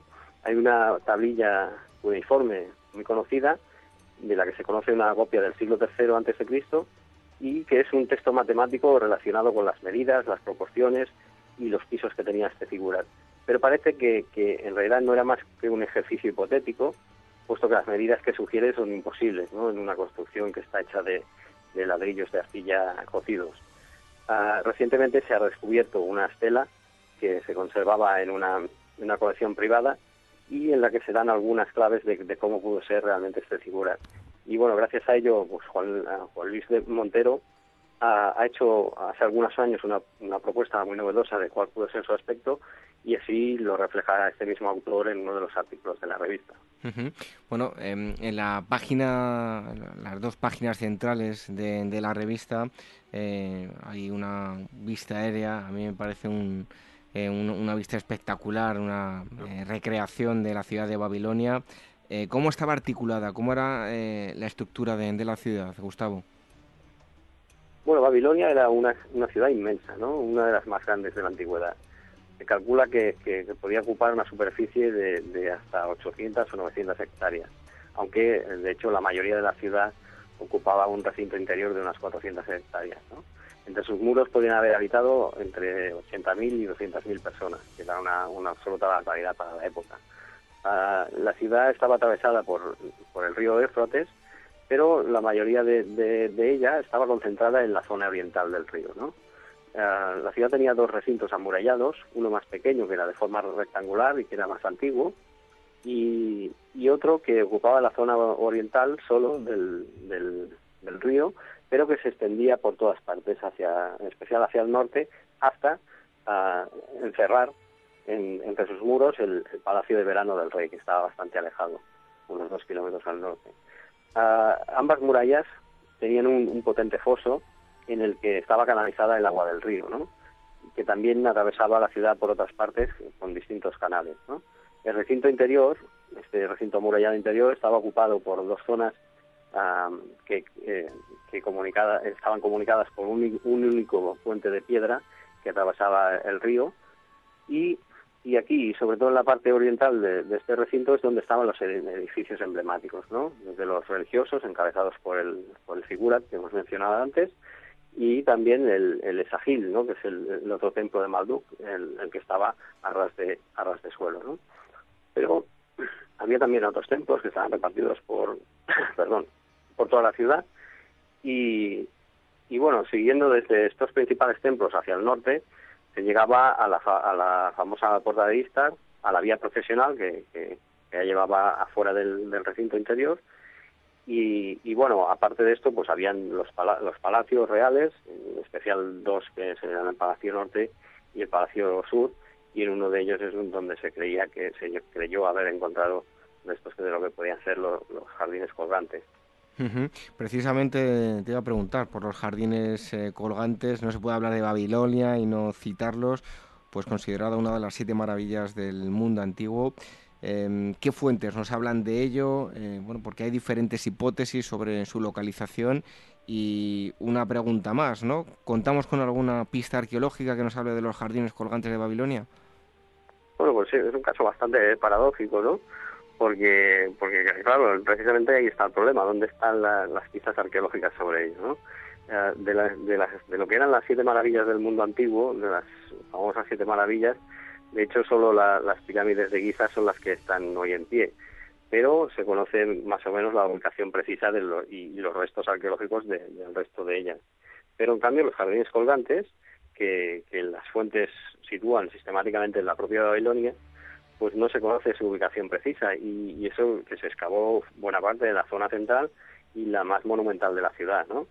Algunos arqueólogos eh, intentaron proponer su hallazgo en distintos espacios de la ciudad, ¿no? que, como he dicho antes, fue excavada a comienzos del siglo XX, pero lo que siempre ha extrañado a todos es que, a diferencia de, todas las construcciones emblemáticas que se mencionan en los textos cuneiformes, todas las de la ciudad, Uh, y que han sido identificadas arqueológicamente, tanto el Figurat como el templo, el templo de Marduk, como la puerta de Istar, como los palacios, el puente, todo esto ha sido documentado arqueológicamente y, y también en los textos cuneiformes, pero en cambio en ninguno de estos textos se menciona nada parecido a unos jardines colgantes y esto es bastante raro porque los reyes, uh, como hemos visto antes, pues solían hacer bastante propaganda de esta, estas cosas. ¿no? Esto ha hecho pensar a algunos investigadores que quizá Estrabón, Diodoro y otros autores clásicos que mencionan que los jardines colgantes se encontraban en Babilonia, pues estaban realmente equivocados. Hay una autora inglesa, uh, Stephanie Daley, que ha hecho una propuesta interesantísima y que aúna buena parte de la información de los documentos cuneiformes con eh, el hallazgo de algunos relieves encontrados en los palacios asirios, ¿no? y que sitúa los jardines colgantes no en Babilonia, sino en la ciudad siria de Nínive. Ah, y, es bueno porque casi todo encaja en su teoría, ¿no? Basta echar un vistazo a esos relieves que reconocen una montaña con unos jardines columnados ah, frente a un lago, o incluso detalles como, como el hecho de que en las fuentes clásicas pues se menciona que, los jardines fueron construidos para que una de las concubinas del rey, que, que era de otra región y, y añoraba las praderas y las montañas de su tierra, pues estuviera, estuviera más cómoda ahí. Y curiosamente hay una inscripción asiria que menciona lo mismo para el palacio del rey Senaquerib, ¿no? junto al que se cree que estaban estos jardines. La única pega, eso sí, es que no hay prueba arqueológica de ello tampoco, puesto que aquel espacio cercano al, palacio de Senaquerib pues nunca ha sido bien excavado. ¿no? Nínive está muy cerca de Mosul y tampoco es un lugar en el que actualmente convenga excavar mucho y así que tendremos misterio para tiempo todavía. Bueno, Gustavo, ya para terminar, eh, lo decíamos antes que Nabónido fue el, último reino babilónico. Eh, ¿Sabemos cómo fue el final de esta civilización? ¿Qué, los lleva a la desaparición? Bueno, sí, Nabónido es, es otro de los monarcas bien conocidos por las fuentes históricas y también por las inscripciones cuneiformes, a diferencia de, otros monarcas menores que hubo entre la etapa de Nabucodonosor y la de este último, ¿no? En realidad el colapso del imperio se debió fundamentalmente a fenómenos externos, ¿no? en especial el creciente acoso de, los medos, que terminarían con la llegada de Ciro el Grande a Babilonia en el 539 a.C., y el establecimiento del imperio persa. en lugar del, babilónico, ¿no? Ah, pero también es verdad que en buena medida esto, esto fue más fácil porque la propia dinastía babilónica ya estaba debilitándose y llevaba tiempo así, ¿no? Nabónido era un rey fuerte, pero tenía varios problemas que terminaron causando importantes enfrentamientos entre él y el, sacerdocio de Babilonia. Uno de ellos es que eh, Nabónido no era de la estirpe de, de Nabopolassar, no era descendiente del primer eh, reino babilónico, y que no era ni siquiera de Babilonia, sino que venía de la región de Harran, eh, en Siria, y eh, en parte era visto como un usurpador. Otro factor que está relacionado con, este, con esto es que Nabónido era devoto del dios Sin, el dios lunar, porque precisamente este dios tenía su principal santuario en Harran, y además la madre de Nabónido era sacerdotisa de Sin. Eh, entonces Nabónido procuró incentivar el culto lunar y, encontró oposición por parte de los sacerdotes de Marduk y de otras divinidades que tenían mucho poder en Babilonia. El rey tuvo una etapa en la que se alejó mucho de Babilonia para explorar otros territorios en Arabia, conquistó algunos de ellos con el fin de, facilitar algunas rutas comerciales y permaneció en una de estas ciudades, en Taima, durante, durante varios años.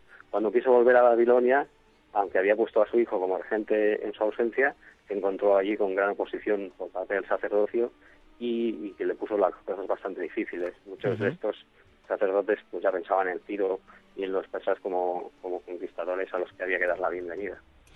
Bueno, pues si quieren ampliar mucha más información, em, Gustavo nos ha dado unas pequeñas pinceladas de lo que van a encontrar em, en este número 10 de Despertaferro, Arqueología e Historia, Babilonia y los jardines colgantes, centrado en época neobabilónica. Eh, Gustavo, muchísimas gracias por haber estado con nosotros aquí en Ágora Historia hablándonos de Babilonia y como te veremos ya el próximo año, pues te deseamos feliz Navidad, eh, feliz año e incluso que tengas buenos reyes. pues muy bien, pues muchas gracias y los mismos deseos para vosotros. Un fuerte abrazo, Gustavo. Un abrazo.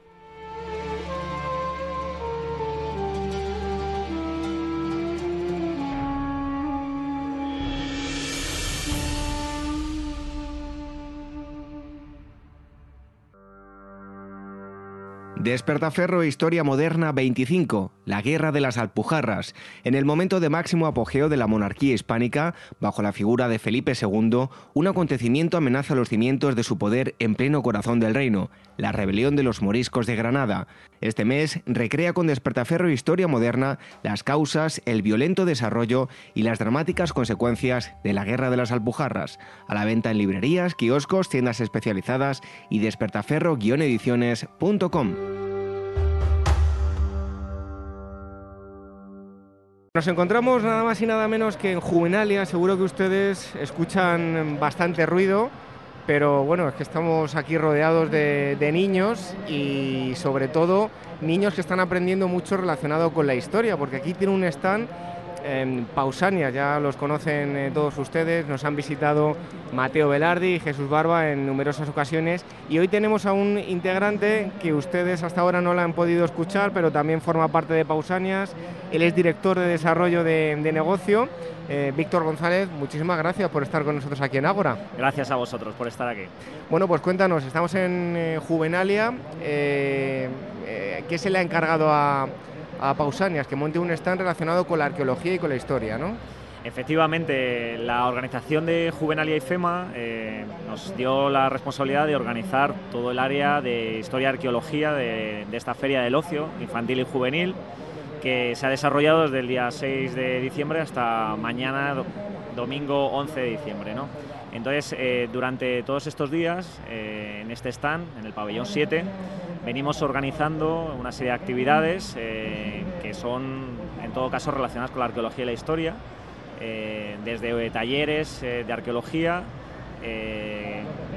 dibujo arqueológico, adornos personales, hasta un taller de excavación simulada en un arqueódromo donde tratamos de acercar a los pequeños al fascinante mundo de la arqueología descubriendo los tesoros que hemos dejado guardados eh, para que ellos los descubran. Bueno, ahora iremos hablando con cada uno en concreto, pero haznos una presentación así rápida de los diferentes, porque no es que haya montado aquí un, eh, stand simplemente Pausania, sino que, bueno, pues toda una serie de, organizaciones que han ido pasando, pues como Canal Historia, en fin. Eh, cuéntanos quiénes han formado parte de este stand. Efectivamente, pues venimos eh, trabajando en este proyecto casi más de seis meses y bueno, hemos eh, hecho una llamada ¿no? a todos nuestros amigos y colaboradores eh, para aportar el máximo número de actividades que de forma simultánea se han venido dando durante todos estos días. El stand está dividido en un área de talleres, gracias a dibujantes de arqueología, donde desarrollan es- una línea del tiempo, adornos personales, pintura rupestre. Eh, por nuestra parte, estamos excavando en, en el eh, arqueódromo que hemos montado ¿no? en Sí. este arenero, donde los pequeños descubren eh, los tesoros que hemos depositado.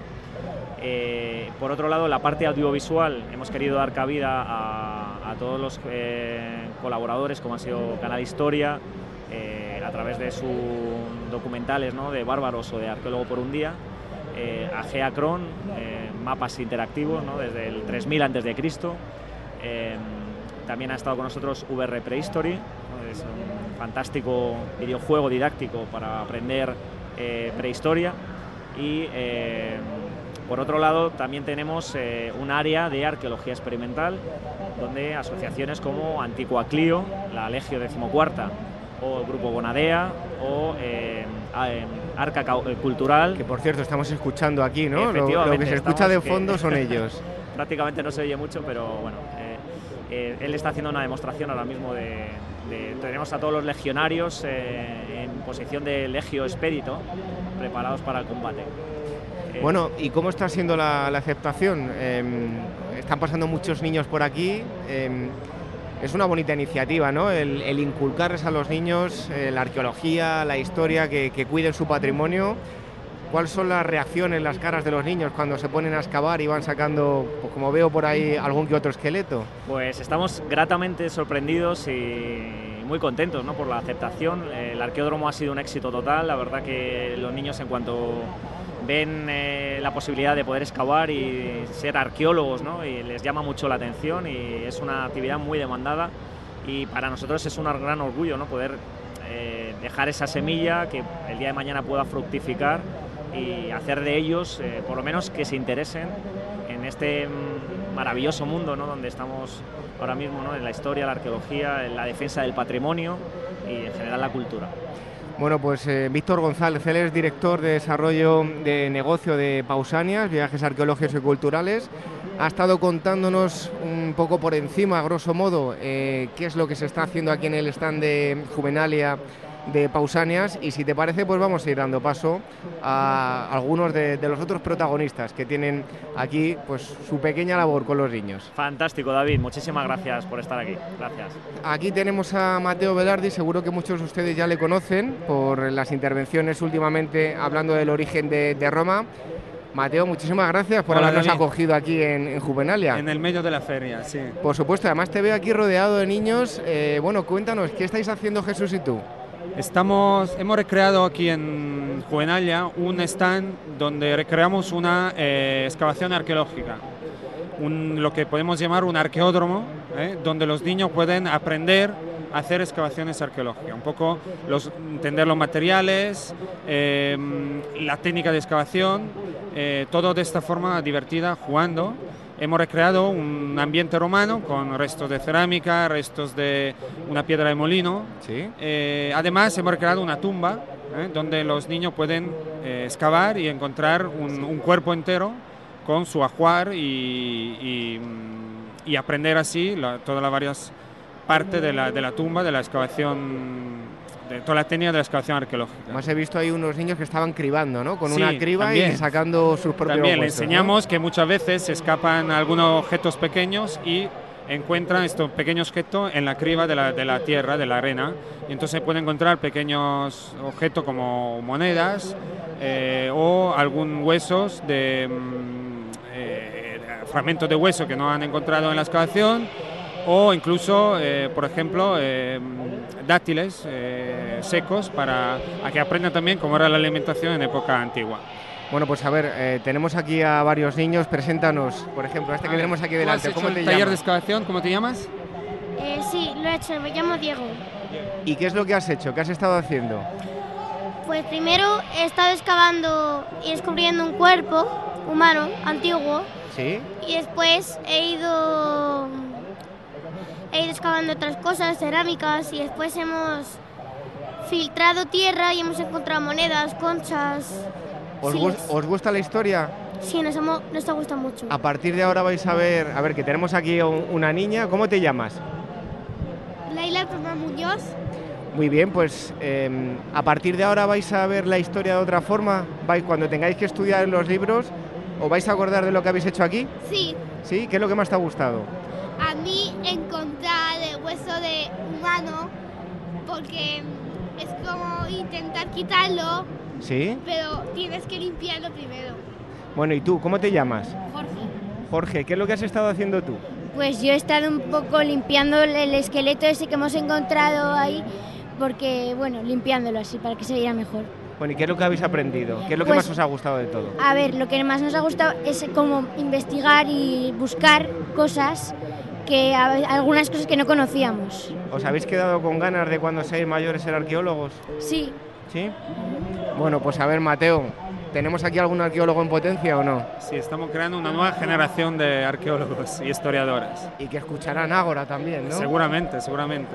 Bueno, Mateo, pues muchísimas gracias y vamos a ir dando paso a otros de, los, de las personas que están aquí eh, llevando a cabo actividades para que aprendan los niños. Muchas gracias, David. Pues tenemos, como decíamos, se acaba de levantar eh, Mateo y ya tenemos aquí a otra de las personas que está llevando a cabo actividades. En, en este stand de Pausanias, ella es Arancha Monteagudo. Muchísimas gracias por estar aquí con nosotros. Bueno, muchas gracias a vosotros. que es eh, la directora del grupo eh, Bonadea de divulgación y recreación de, de la antigüedad. Sí. Cuéntanos, ¿qué es lo que hacéis? Bueno, pues básicamente lo que intentamos es dar a conocer la vida del Mare Nostrum, del Mediterráneo antiguo, eh, prácticamente centralizados en Roma y sobre todo lo que era la vida cotidiana, la vida civil. Desde lo que era el puesto de la mujer, la sociedad, los esclavos, eh, los patricios, gastronomía, que es también muy importante, que hemos heredado, temas de religión, vestales, en fin, todo lo que podía ser eh, la vida cotidiana en una ciudad romana. Porque además os veo guapísimas, Bueno. vestidas. ¿Qué es lo que lleváis puesto? A ver. Bueno, nosotras eh, estamos hoy vestidas de patricias romanas eh, del siglo II. Eh, llevamos, eh, bueno, eh, verás que es muy diferente a lo que sale en las películas. eh, Sí. llevamos una recreación exacta de lo que es eh, la vestimenta de una matrona romana, como se puede ver en cualquier escultura o en cualquier pintura, por ejemplo, de Pompeya o en cualquier eh, museo.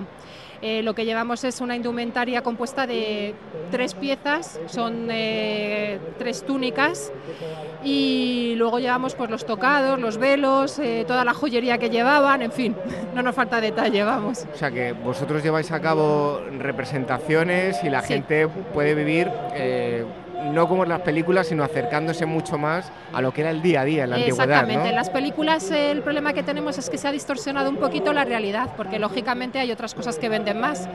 Roma no solamente era sangre y sexo, había algo más allá, ¿de acuerdo? Entonces, pues lo que se hace es eh, coger diferentes escenas de la vida cotidiana y representarlas eh, a base de recreadores que van perfectamente vestidos, eh, adornados como iban, y se representa, por ejemplo, un matrimonio o un banquete romano o se explica la mujer, pero todo perfectamente estudiado y con fuentes escritas y bueno, con mucha, mu- mucho estudio detrás de escultura, pintura, textos y demás. Bueno, pues se me ocurre una cosa, porque como aquí tenemos tanto jaleo, Sí. estamos rodeados de niños, se En el están foro, pasando fenomenal, estamos en el foro, en el ágora, en el ágora, en el bueno, ágora. sí. Bueno, pues se me ocurre, oye, eh, me gustaría invitaros que un día os vengáis al, programa y nos que sí. expliquéis tranquilamente qué es lo que hacéis, ¿de acuerdo? Nos encantará, muchísimas gracias. Pues muchas gracias y seguimos hablando con más gente. En este caso vamos a hablar de pinturas rupestres. ¿A quién tenemos aquí? Hola, pues yo soy Nuria Castañeda, soy parte del equipo de dibujantes de arqueología y que somos dos arqueólogos que trabajamos en difusión de la arqueología y en investigación también. Bueno, veo que tienes las manos un poco manchadas como de ocre, ¿no? De ocre y Sí. veo que estáis allí con muchos niños como metidos en una cueva dibujando las paredes. Exactamente, estamos haciendo unos talleres de pintura rupestre en, el que los niños pueden estar experimentando lo que es pintar en una pared, que es maravilloso para ellos, y a la vez con, conocer lo que es el arte rupestre, eh, la importancia que tenía como expresión artística mmm, prehistórica y los materiales que, se usaban en aquella época. Bueno, antes le preguntaba a Mateo pues, eh, por la reacción de los niños cuando encontraban las diferentes piezas óseas, arqueológicas, en, esta excavación que, tienen aquí. Eh, cuando los niños eh, pintan, ¿qué directrices le dais para que ellos entiendan cómo pintaban nuestros antepasados prehistóricos? Pues primero les, ambientamos eh, diciendo que estamos en una cueva, después que hagan el contorno, igual que se hacía en, la prehistoria, hacen un contorno con un carbón, que bueno, pues ahora en estos tiempos modernos la, los niños no saben realmente lo que es un carbón, lo conocen de la barbacoa, pero no saben qué es uh -huh. eh, la madera quemada, entonces tienen contacto con esos materiales y, y les llama muchísimo la atención y después pues lo, lo, colorean con pinturas hechas con óxidos, eh, óxidos minerales mezclados con agua y eso ya, bueno, pues ahí dan rienda suelta a toda su creatividad.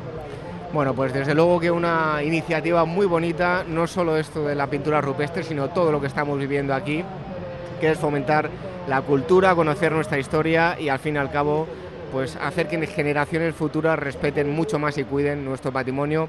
En este caso nos hemos quedado por último con Nuria, muchísimas gracias por haber estado aquí con nosotros y a ustedes les emplazamos a que bueno, pues lleven a este tipo de actividades a todos sus hijos y disfruten de la historia, como siempre les decimos aquí, eh, inculcándosela a los más pequeños. Despertaferro Especiales número 10, la Legión Romana tercera parte, el primer siglo del Imperio. Este mes Despertaferro lanza su nuevo número especial dedicado a la más potente maquinaria militar de la historia, la Legión Romana. En esta tercera entrega, dedicada al primer siglo del imperio inaugurado por Augusto, se repasan la organización, las tácticas, el armamento y la ideología de un ejército profesionalizado que impuso por la fuerza un largo periodo de Pax Romana, a la venta en librerías, kioscos, tiendas especializadas y despertaferro-ediciones.com.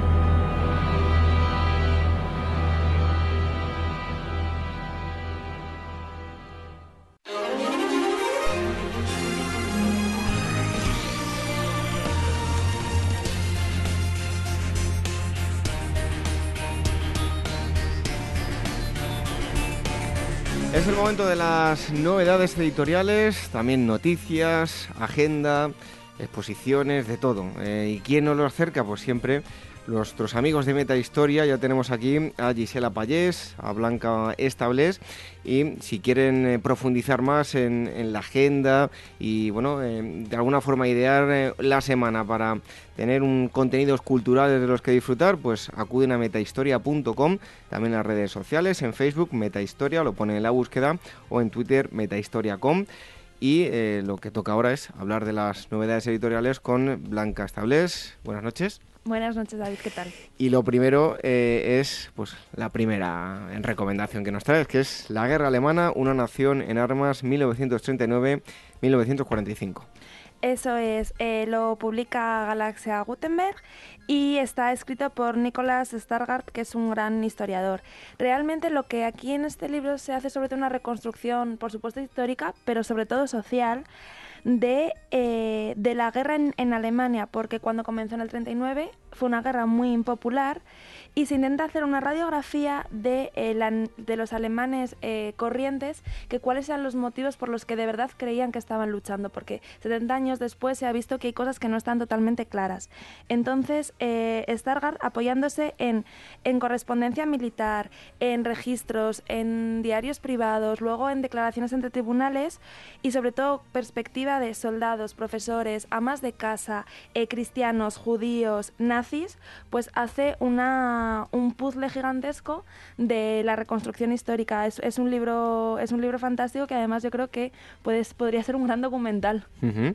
Bueno, pues vamos con la segunda recomendación y además háblanos, a ver de quién, en, quién es realmente Diego Gelmírez. Eso es, está, bueno, está escrito por Hermelindo Portela Silva, lo publica la editorial Marcial Pons Ediciones de Historia, y Gelmírez, obispo y primer arzobispo de Santiago, entre los años 1100 y 1140. Es una, es una figura muy estudiada, muy popular, eh, en la que se, bueno, eh, que a través de los varios clérigos de su iglesia consiguió que escribieran eh, una crónica gigantesca de las gestas y de, la, de su época vivida, la historia compostelana. Y este libro, más que su perfil biográfico o todos los aspectos que él trató en la, en la iglesia, sobre todo estudia la, la parte política de Gelmírez, pues la capacidad que tuvo y el poder feudal en, justo en ese triple escenario que llaman, ¿no? La cristiandad, el reino y el señorío. Y en tercer lugar, un libro que se llama Félix, Austria. Eso es, los lazos familiares, la cultura política y el mecenazgo artístico entre las Cortes de los Habsburgo, es un libro mm, escrito por varios autores y lo publica la Fundación Carlos de Amberes. Eh, realmente es casi un... El volumen lo que hace es prestar especial atención pues, a, los mecanismos de comunicación y a la compleja red de cortes establecidas por, por la Casa de Austria y sobre todo por esa política matrimonial tan ambiciosa que tuvo, que consiguió que tradiciones ceremoniales europeas, eh, recepción, asimilación, rechazo, bienes de consumo especiales, sobre todo... Eh, preservar los lazos personales, los lazos históricos que tuvo la, Casa de Austria y lo que nos ha llegado hasta nosotros hoy en día también. Sobre todo habla también pues, del ámbito privado, la intimidad, la vida en palacio y, realmente pues es, un, tejer una, una red familiar. Bueno, pues ahí estaban las novedades de libros. Muchas gracias, Blanca. Y ahora vamos con Gisela Payés. Buenas noches. Hola, buenas noches, David. Y ojo, que tenemos una exposición últimos días. No es que se llame así, ¿eh? No es que se llame así, sino que son los últimos días de la exposición Cervantes en Palacio. Efectivamente, en el Palacio Real quedan ya poquitos días para, para ver esta exposición. La tendremos hasta el 30 de diciembre. La muestra, bueno, se centra en la, figura de Cervantes y exhibe piezas muy variadas. Sobre todo destaca el manuscrito de la obra teatral La conquista de Jerusalén, que está considerada como, como original de Cervantes. También se incluyen ediciones de libros de, que proceden de la Real Biblioteca, eh, documentos sobre la revitalización de su figura pues, a, principios del siglo XX y una serie también de tapices sobre el Quijote y, bordados del tiempo de, Cervantes. Y una exposición además eh, de un museo que Gisela conoce muy bien y que hace poco estuvimos hablando aquí con, su directora, eh, Museo Lázaro Galdiano, Goya. Sí, Goya Obra Gráfica se titula así eh, la, exposición temporal, que la, tenemos desde el 1 de diciembre hasta el próximo 12 de febrero de 2017. Y bueno, básicamente eh, esta exposición muestra por primera vez al público una selección de estampas de Goya en la sala 6 del museo. Son una serie de una, más de 30 obras que ha escogido la, una de las conservadoras del museo, la conservadora jefe Carmen Espinosa y mm, nos muestra pues eso, una, una, muestra de casi mil estampas que tiene, que tiene el museo en, que forman parte de la colección que José Lázaro Galeano, el coleccionista, pues él pues atesoró a lo largo de su vida y entonces, bueno, en esta muestra se pueden contemplar desde los primeros aguafuertes de, realizados por Goya, estampas de la serie que forman parte de los caprichos, de los desastres de la guerra, de la tauromaquia, de los disparates. Realmente es muy interesante. Son eh, estampas que no se han mostrado nunca al público. Eso es muy importante decirlo porque, bueno, Goya hoy en día está por todas partes, pero realmente son obras que la gente no conoce y que merecen mucho la pena. Yo las he visto y puedo deciros que, que son exquisitas realmente. Que ver, que es una privilegiada. Eh, Gisela, que ve las cosas antes de tiempo. ¿Por qué será? ¿Por qué será? Bueno, vamos con las actividades. En primer lugar, mesa redonda, los límites del imperio, una arqueología comparada. Sí, se trata de una mesa redonda que tendrá lugar el próximo 21 de diciembre a las 6 de la tarde en el Museo Arqueológico Nacional de Madrid. Y bueno, esta, em, esa mesa redonda gira alrededor de mm, tres fuertes que se fundaron en, en, el siglo XVI, en 1527, 1567 y 1626, ya en el siglo XVII en este caso, en, en, América Latina, dos fuertes, uno en Argentina y uno en Estados Unidos y el otro en, en Taiwán. Entonces, de la mano de los excavadores que han, pues, han han hecho intervenciones arqueológicas en estos tres fuertes, pues se conocerá un poco pues la historia de estos yacimientos y en un momento pues en, una época en que la corona española estaba expandiendo sus, límites, no más allá de, España. Y en cuanto a las noticias, em, clonados por primera vez los eh, cartularios de Valpuesta del siglo XI. Sí, estos cartularios eh, también son conocidos como becerros de Valpuesta. Son muy importantes porque eh, las primeras grafías de, nuestro idioma, del español, se encuentran en estos cartularios, no en las glorias emilian emilianenses y silenses que todos nos han enseñado en la escuela, sino que realmente es en, este, en estos cartularios. Y por primera vez, pues estos documentos que datan del siglo, entre los siglos 9 y 12, se van a pues se van a, digamos, a clonar, se van a, a hacer una versión facsímil que lo hace la editorial Siloe. Estos documentos se encuentran en el Archivo Histórico Nacional. Entonces, bueno, eh, se publicará en febrero una tirada de unos 898 ejemplares. Eh, según el, el cofundador de, y editor de Siloe, Juan José García, dice que es, realmente ha sido muy complicado ¿no? la tarea de reproducir exactamente cómo son estos, estos documentos. Uh -huh. Y bueno, como he dicho, verán la luz en febrero y cuyo coste, quien se lo pueda permitir, rondará los 4.000 euros. Así que todo aquel interesado en, en, tener una copia de ese facsímil de nuestras primeras grafías en, en español, pues ahí lo, lo tendrá en Siloe. Calderilla, calderilla, 4.000 euros. Ahí es nada. Bueno, y también aparece en Valencia la firma más antigua de Cervantes. Sí, efectivamente, ya estamos, ya está acabando el año, también acabando pues el, el homenaje ¿no? a Cervantes, que este año ha sido algo el año más Cervantes. Aparecerá, ¿eh? algo más aparecerá. Y una de las noticias es que en el Archivo del Reino de Valencia, el archivero Jesús Villalmanzo, ah, en el curso de sus investigaciones sobre un fray, Fray Juan, Juan Gil, que es el trinitario que redimió a Cervantes, pues ha encontrado, pues, eh, como digo, la firma más antigua de Cervantes. Es una declaración judicial que realiza Cervantes ante el Justicia Criminal de Valencia, que es el magistrado que se encargaba en esa época de, los crímenes que se cometían en la ciudad. Y básicamente eh, Cervantes eh, acude como testimonio ¿no? de un chaval que ha cometido un crimen, pues él es uno de los testimonios.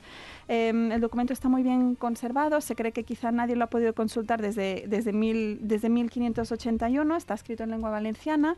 Y bueno, a Cervantes se le hicieron las preguntas en castellano, pero luego el escribano las tradujo al valenciano. Y bueno, poco después Cervantes leyó la declaración y la firmó y ahí consta pues, pues su firma y otro documento más ¿no? para añadir a la multitud de, de documentación y de, y de, datos que tenemos de Como Cervantes. Decía yo, hasta el día 31 pueden aparecer más cosas. Seguramente. Incluso hasta pueden encontrar el cuerpo exacto, ¿eh?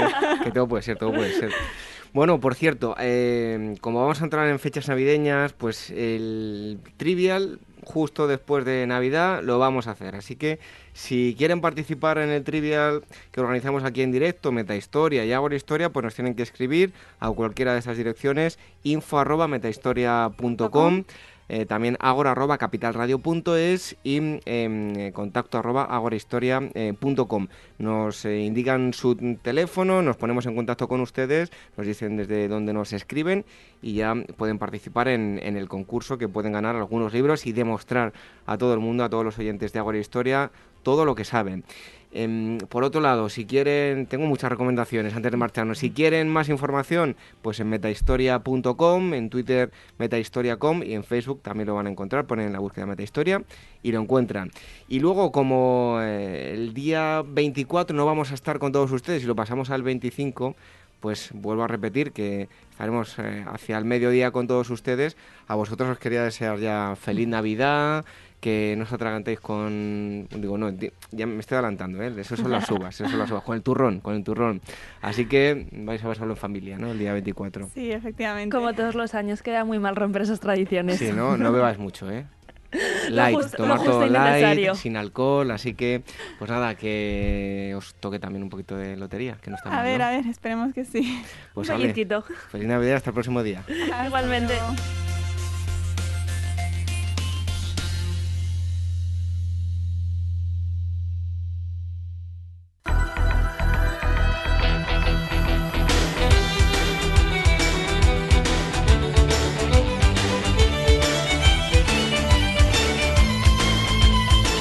Día más antes de marcharnos es el momento de las efemérides históricas, todo lo que ocurrió desde hoy y los próximos días, pero años atrás. Y comenzamos con el 17 de diciembre de 1638, fecha del nacimiento de Ana Sofía de Hessen-Darmstadt, aristócrata y religiosa alemana. El mismo día, pero de 1642, nacen el religioso y santo italiano Francisco Jerónimo y el general español Francisco Castillo Fajardo.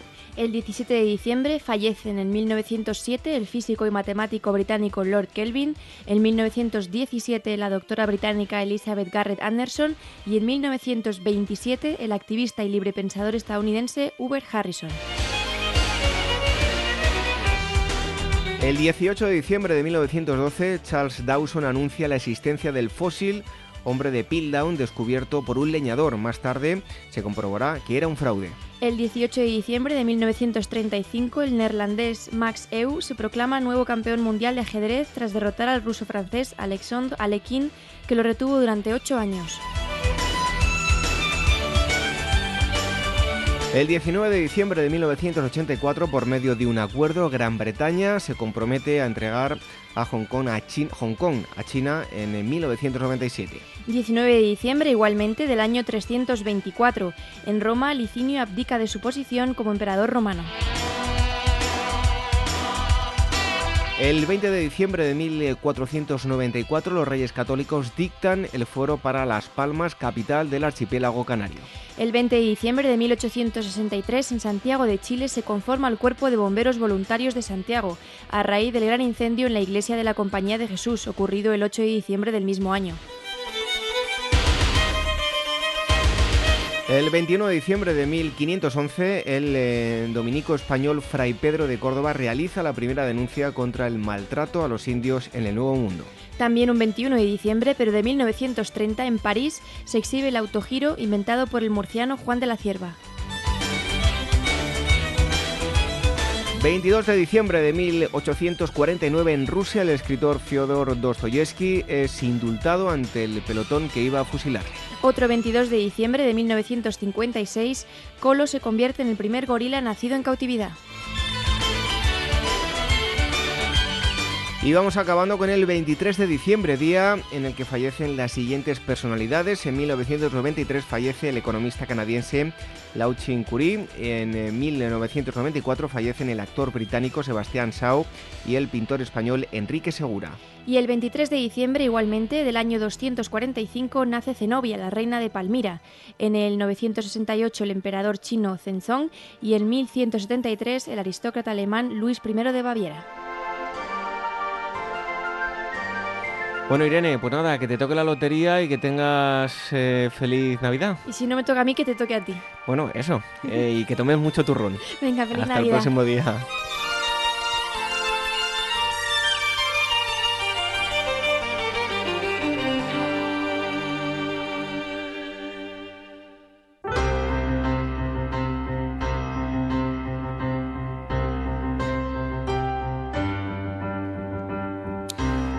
Concluimos esta asamblea 171 de Ágora Historia. Hoy hemos conocido en primer lugar la historia de los últimos de Filipinas, con Miguel Leiva y Miguel Ángel López de la Asunción, ambos grandes conocedores del tema. Después hemos charlado con Gustavo García, director de la revista Despertaferro, Arqueología e Historia. El tema que nos ha ocupado hoy ha sido Babilonia en época neobabilónica. Y les hemos ofrecido la grabación que hicimos en Juvenalia con nuestros amigos de Pausanias. Allí estuvieron contándole a niños y niñas en qué consiste el estudio de la historia y la arqueología, entre otras cosas. Regresamos la próxima semana y ojo que no estaremos el día 24 a las 10 de la noche. Ese día les dejamos que aparquen la historia y que disfruten de su familia y de su cena navideña. Estaremos con todos ustedes al día siguiente, el 25 de diciembre, hacia el mediodía. Estén atentos a las redes sociales que pondremos el horario exacto. Así que, eso sí, les acompañaremos el día de Navidad. Del mismo modo lo haremos el día 1 en lugar del 31 de diciembre para que puedan celebrar con su familia o como ustedes quieran la Nochevieja. Y mm, otros muchos de ustedes, como cada semana, pues nos van a poder escuchar a través de los podcasts. Para ello deben acudir a nuestra web y ahí encontrarán todos los enlaces que les llevarán a iVoox y iTunes para descargar o escuchar el programa online cuando ustedes quieran y también a través de Radio Sapien, ya saben que los domingos se repite el programa. Y les recordamos también las formas de contacto, dos direcciones eh, de email, contacto arroba y agora arroba capitalradio.es. Las redes sociales, en Twitter es arroba eh, telegram.me barra agorahistoria y facebook.com barra Agora Historia Programa. Y una última recomendación, pueden suscribirse a nuestra newsletter a través de nuestra web para recibir las eh, novedades que se produzcan en Ágora. Y tan solo queda desearles a todos ustedes que tengan una feliz Navidad. Si le han pedido algo a Papá Noel, que les traiga lo que han pedido y también desearles todo lo mejor en el sorteo de Navidad. Como ya he dicho antes, que les toque a los que más lo necesiten. Así que feliz Navidad. La frase de despedida de hoy es de George Eliot, escritora británica, y dice así, nunca es demasiado tarde para ser la persona que podrías haber sido. Buenas noches, hasta el próximo sábado. Sean felices nuevamente, que tengan una muy feliz Navidad.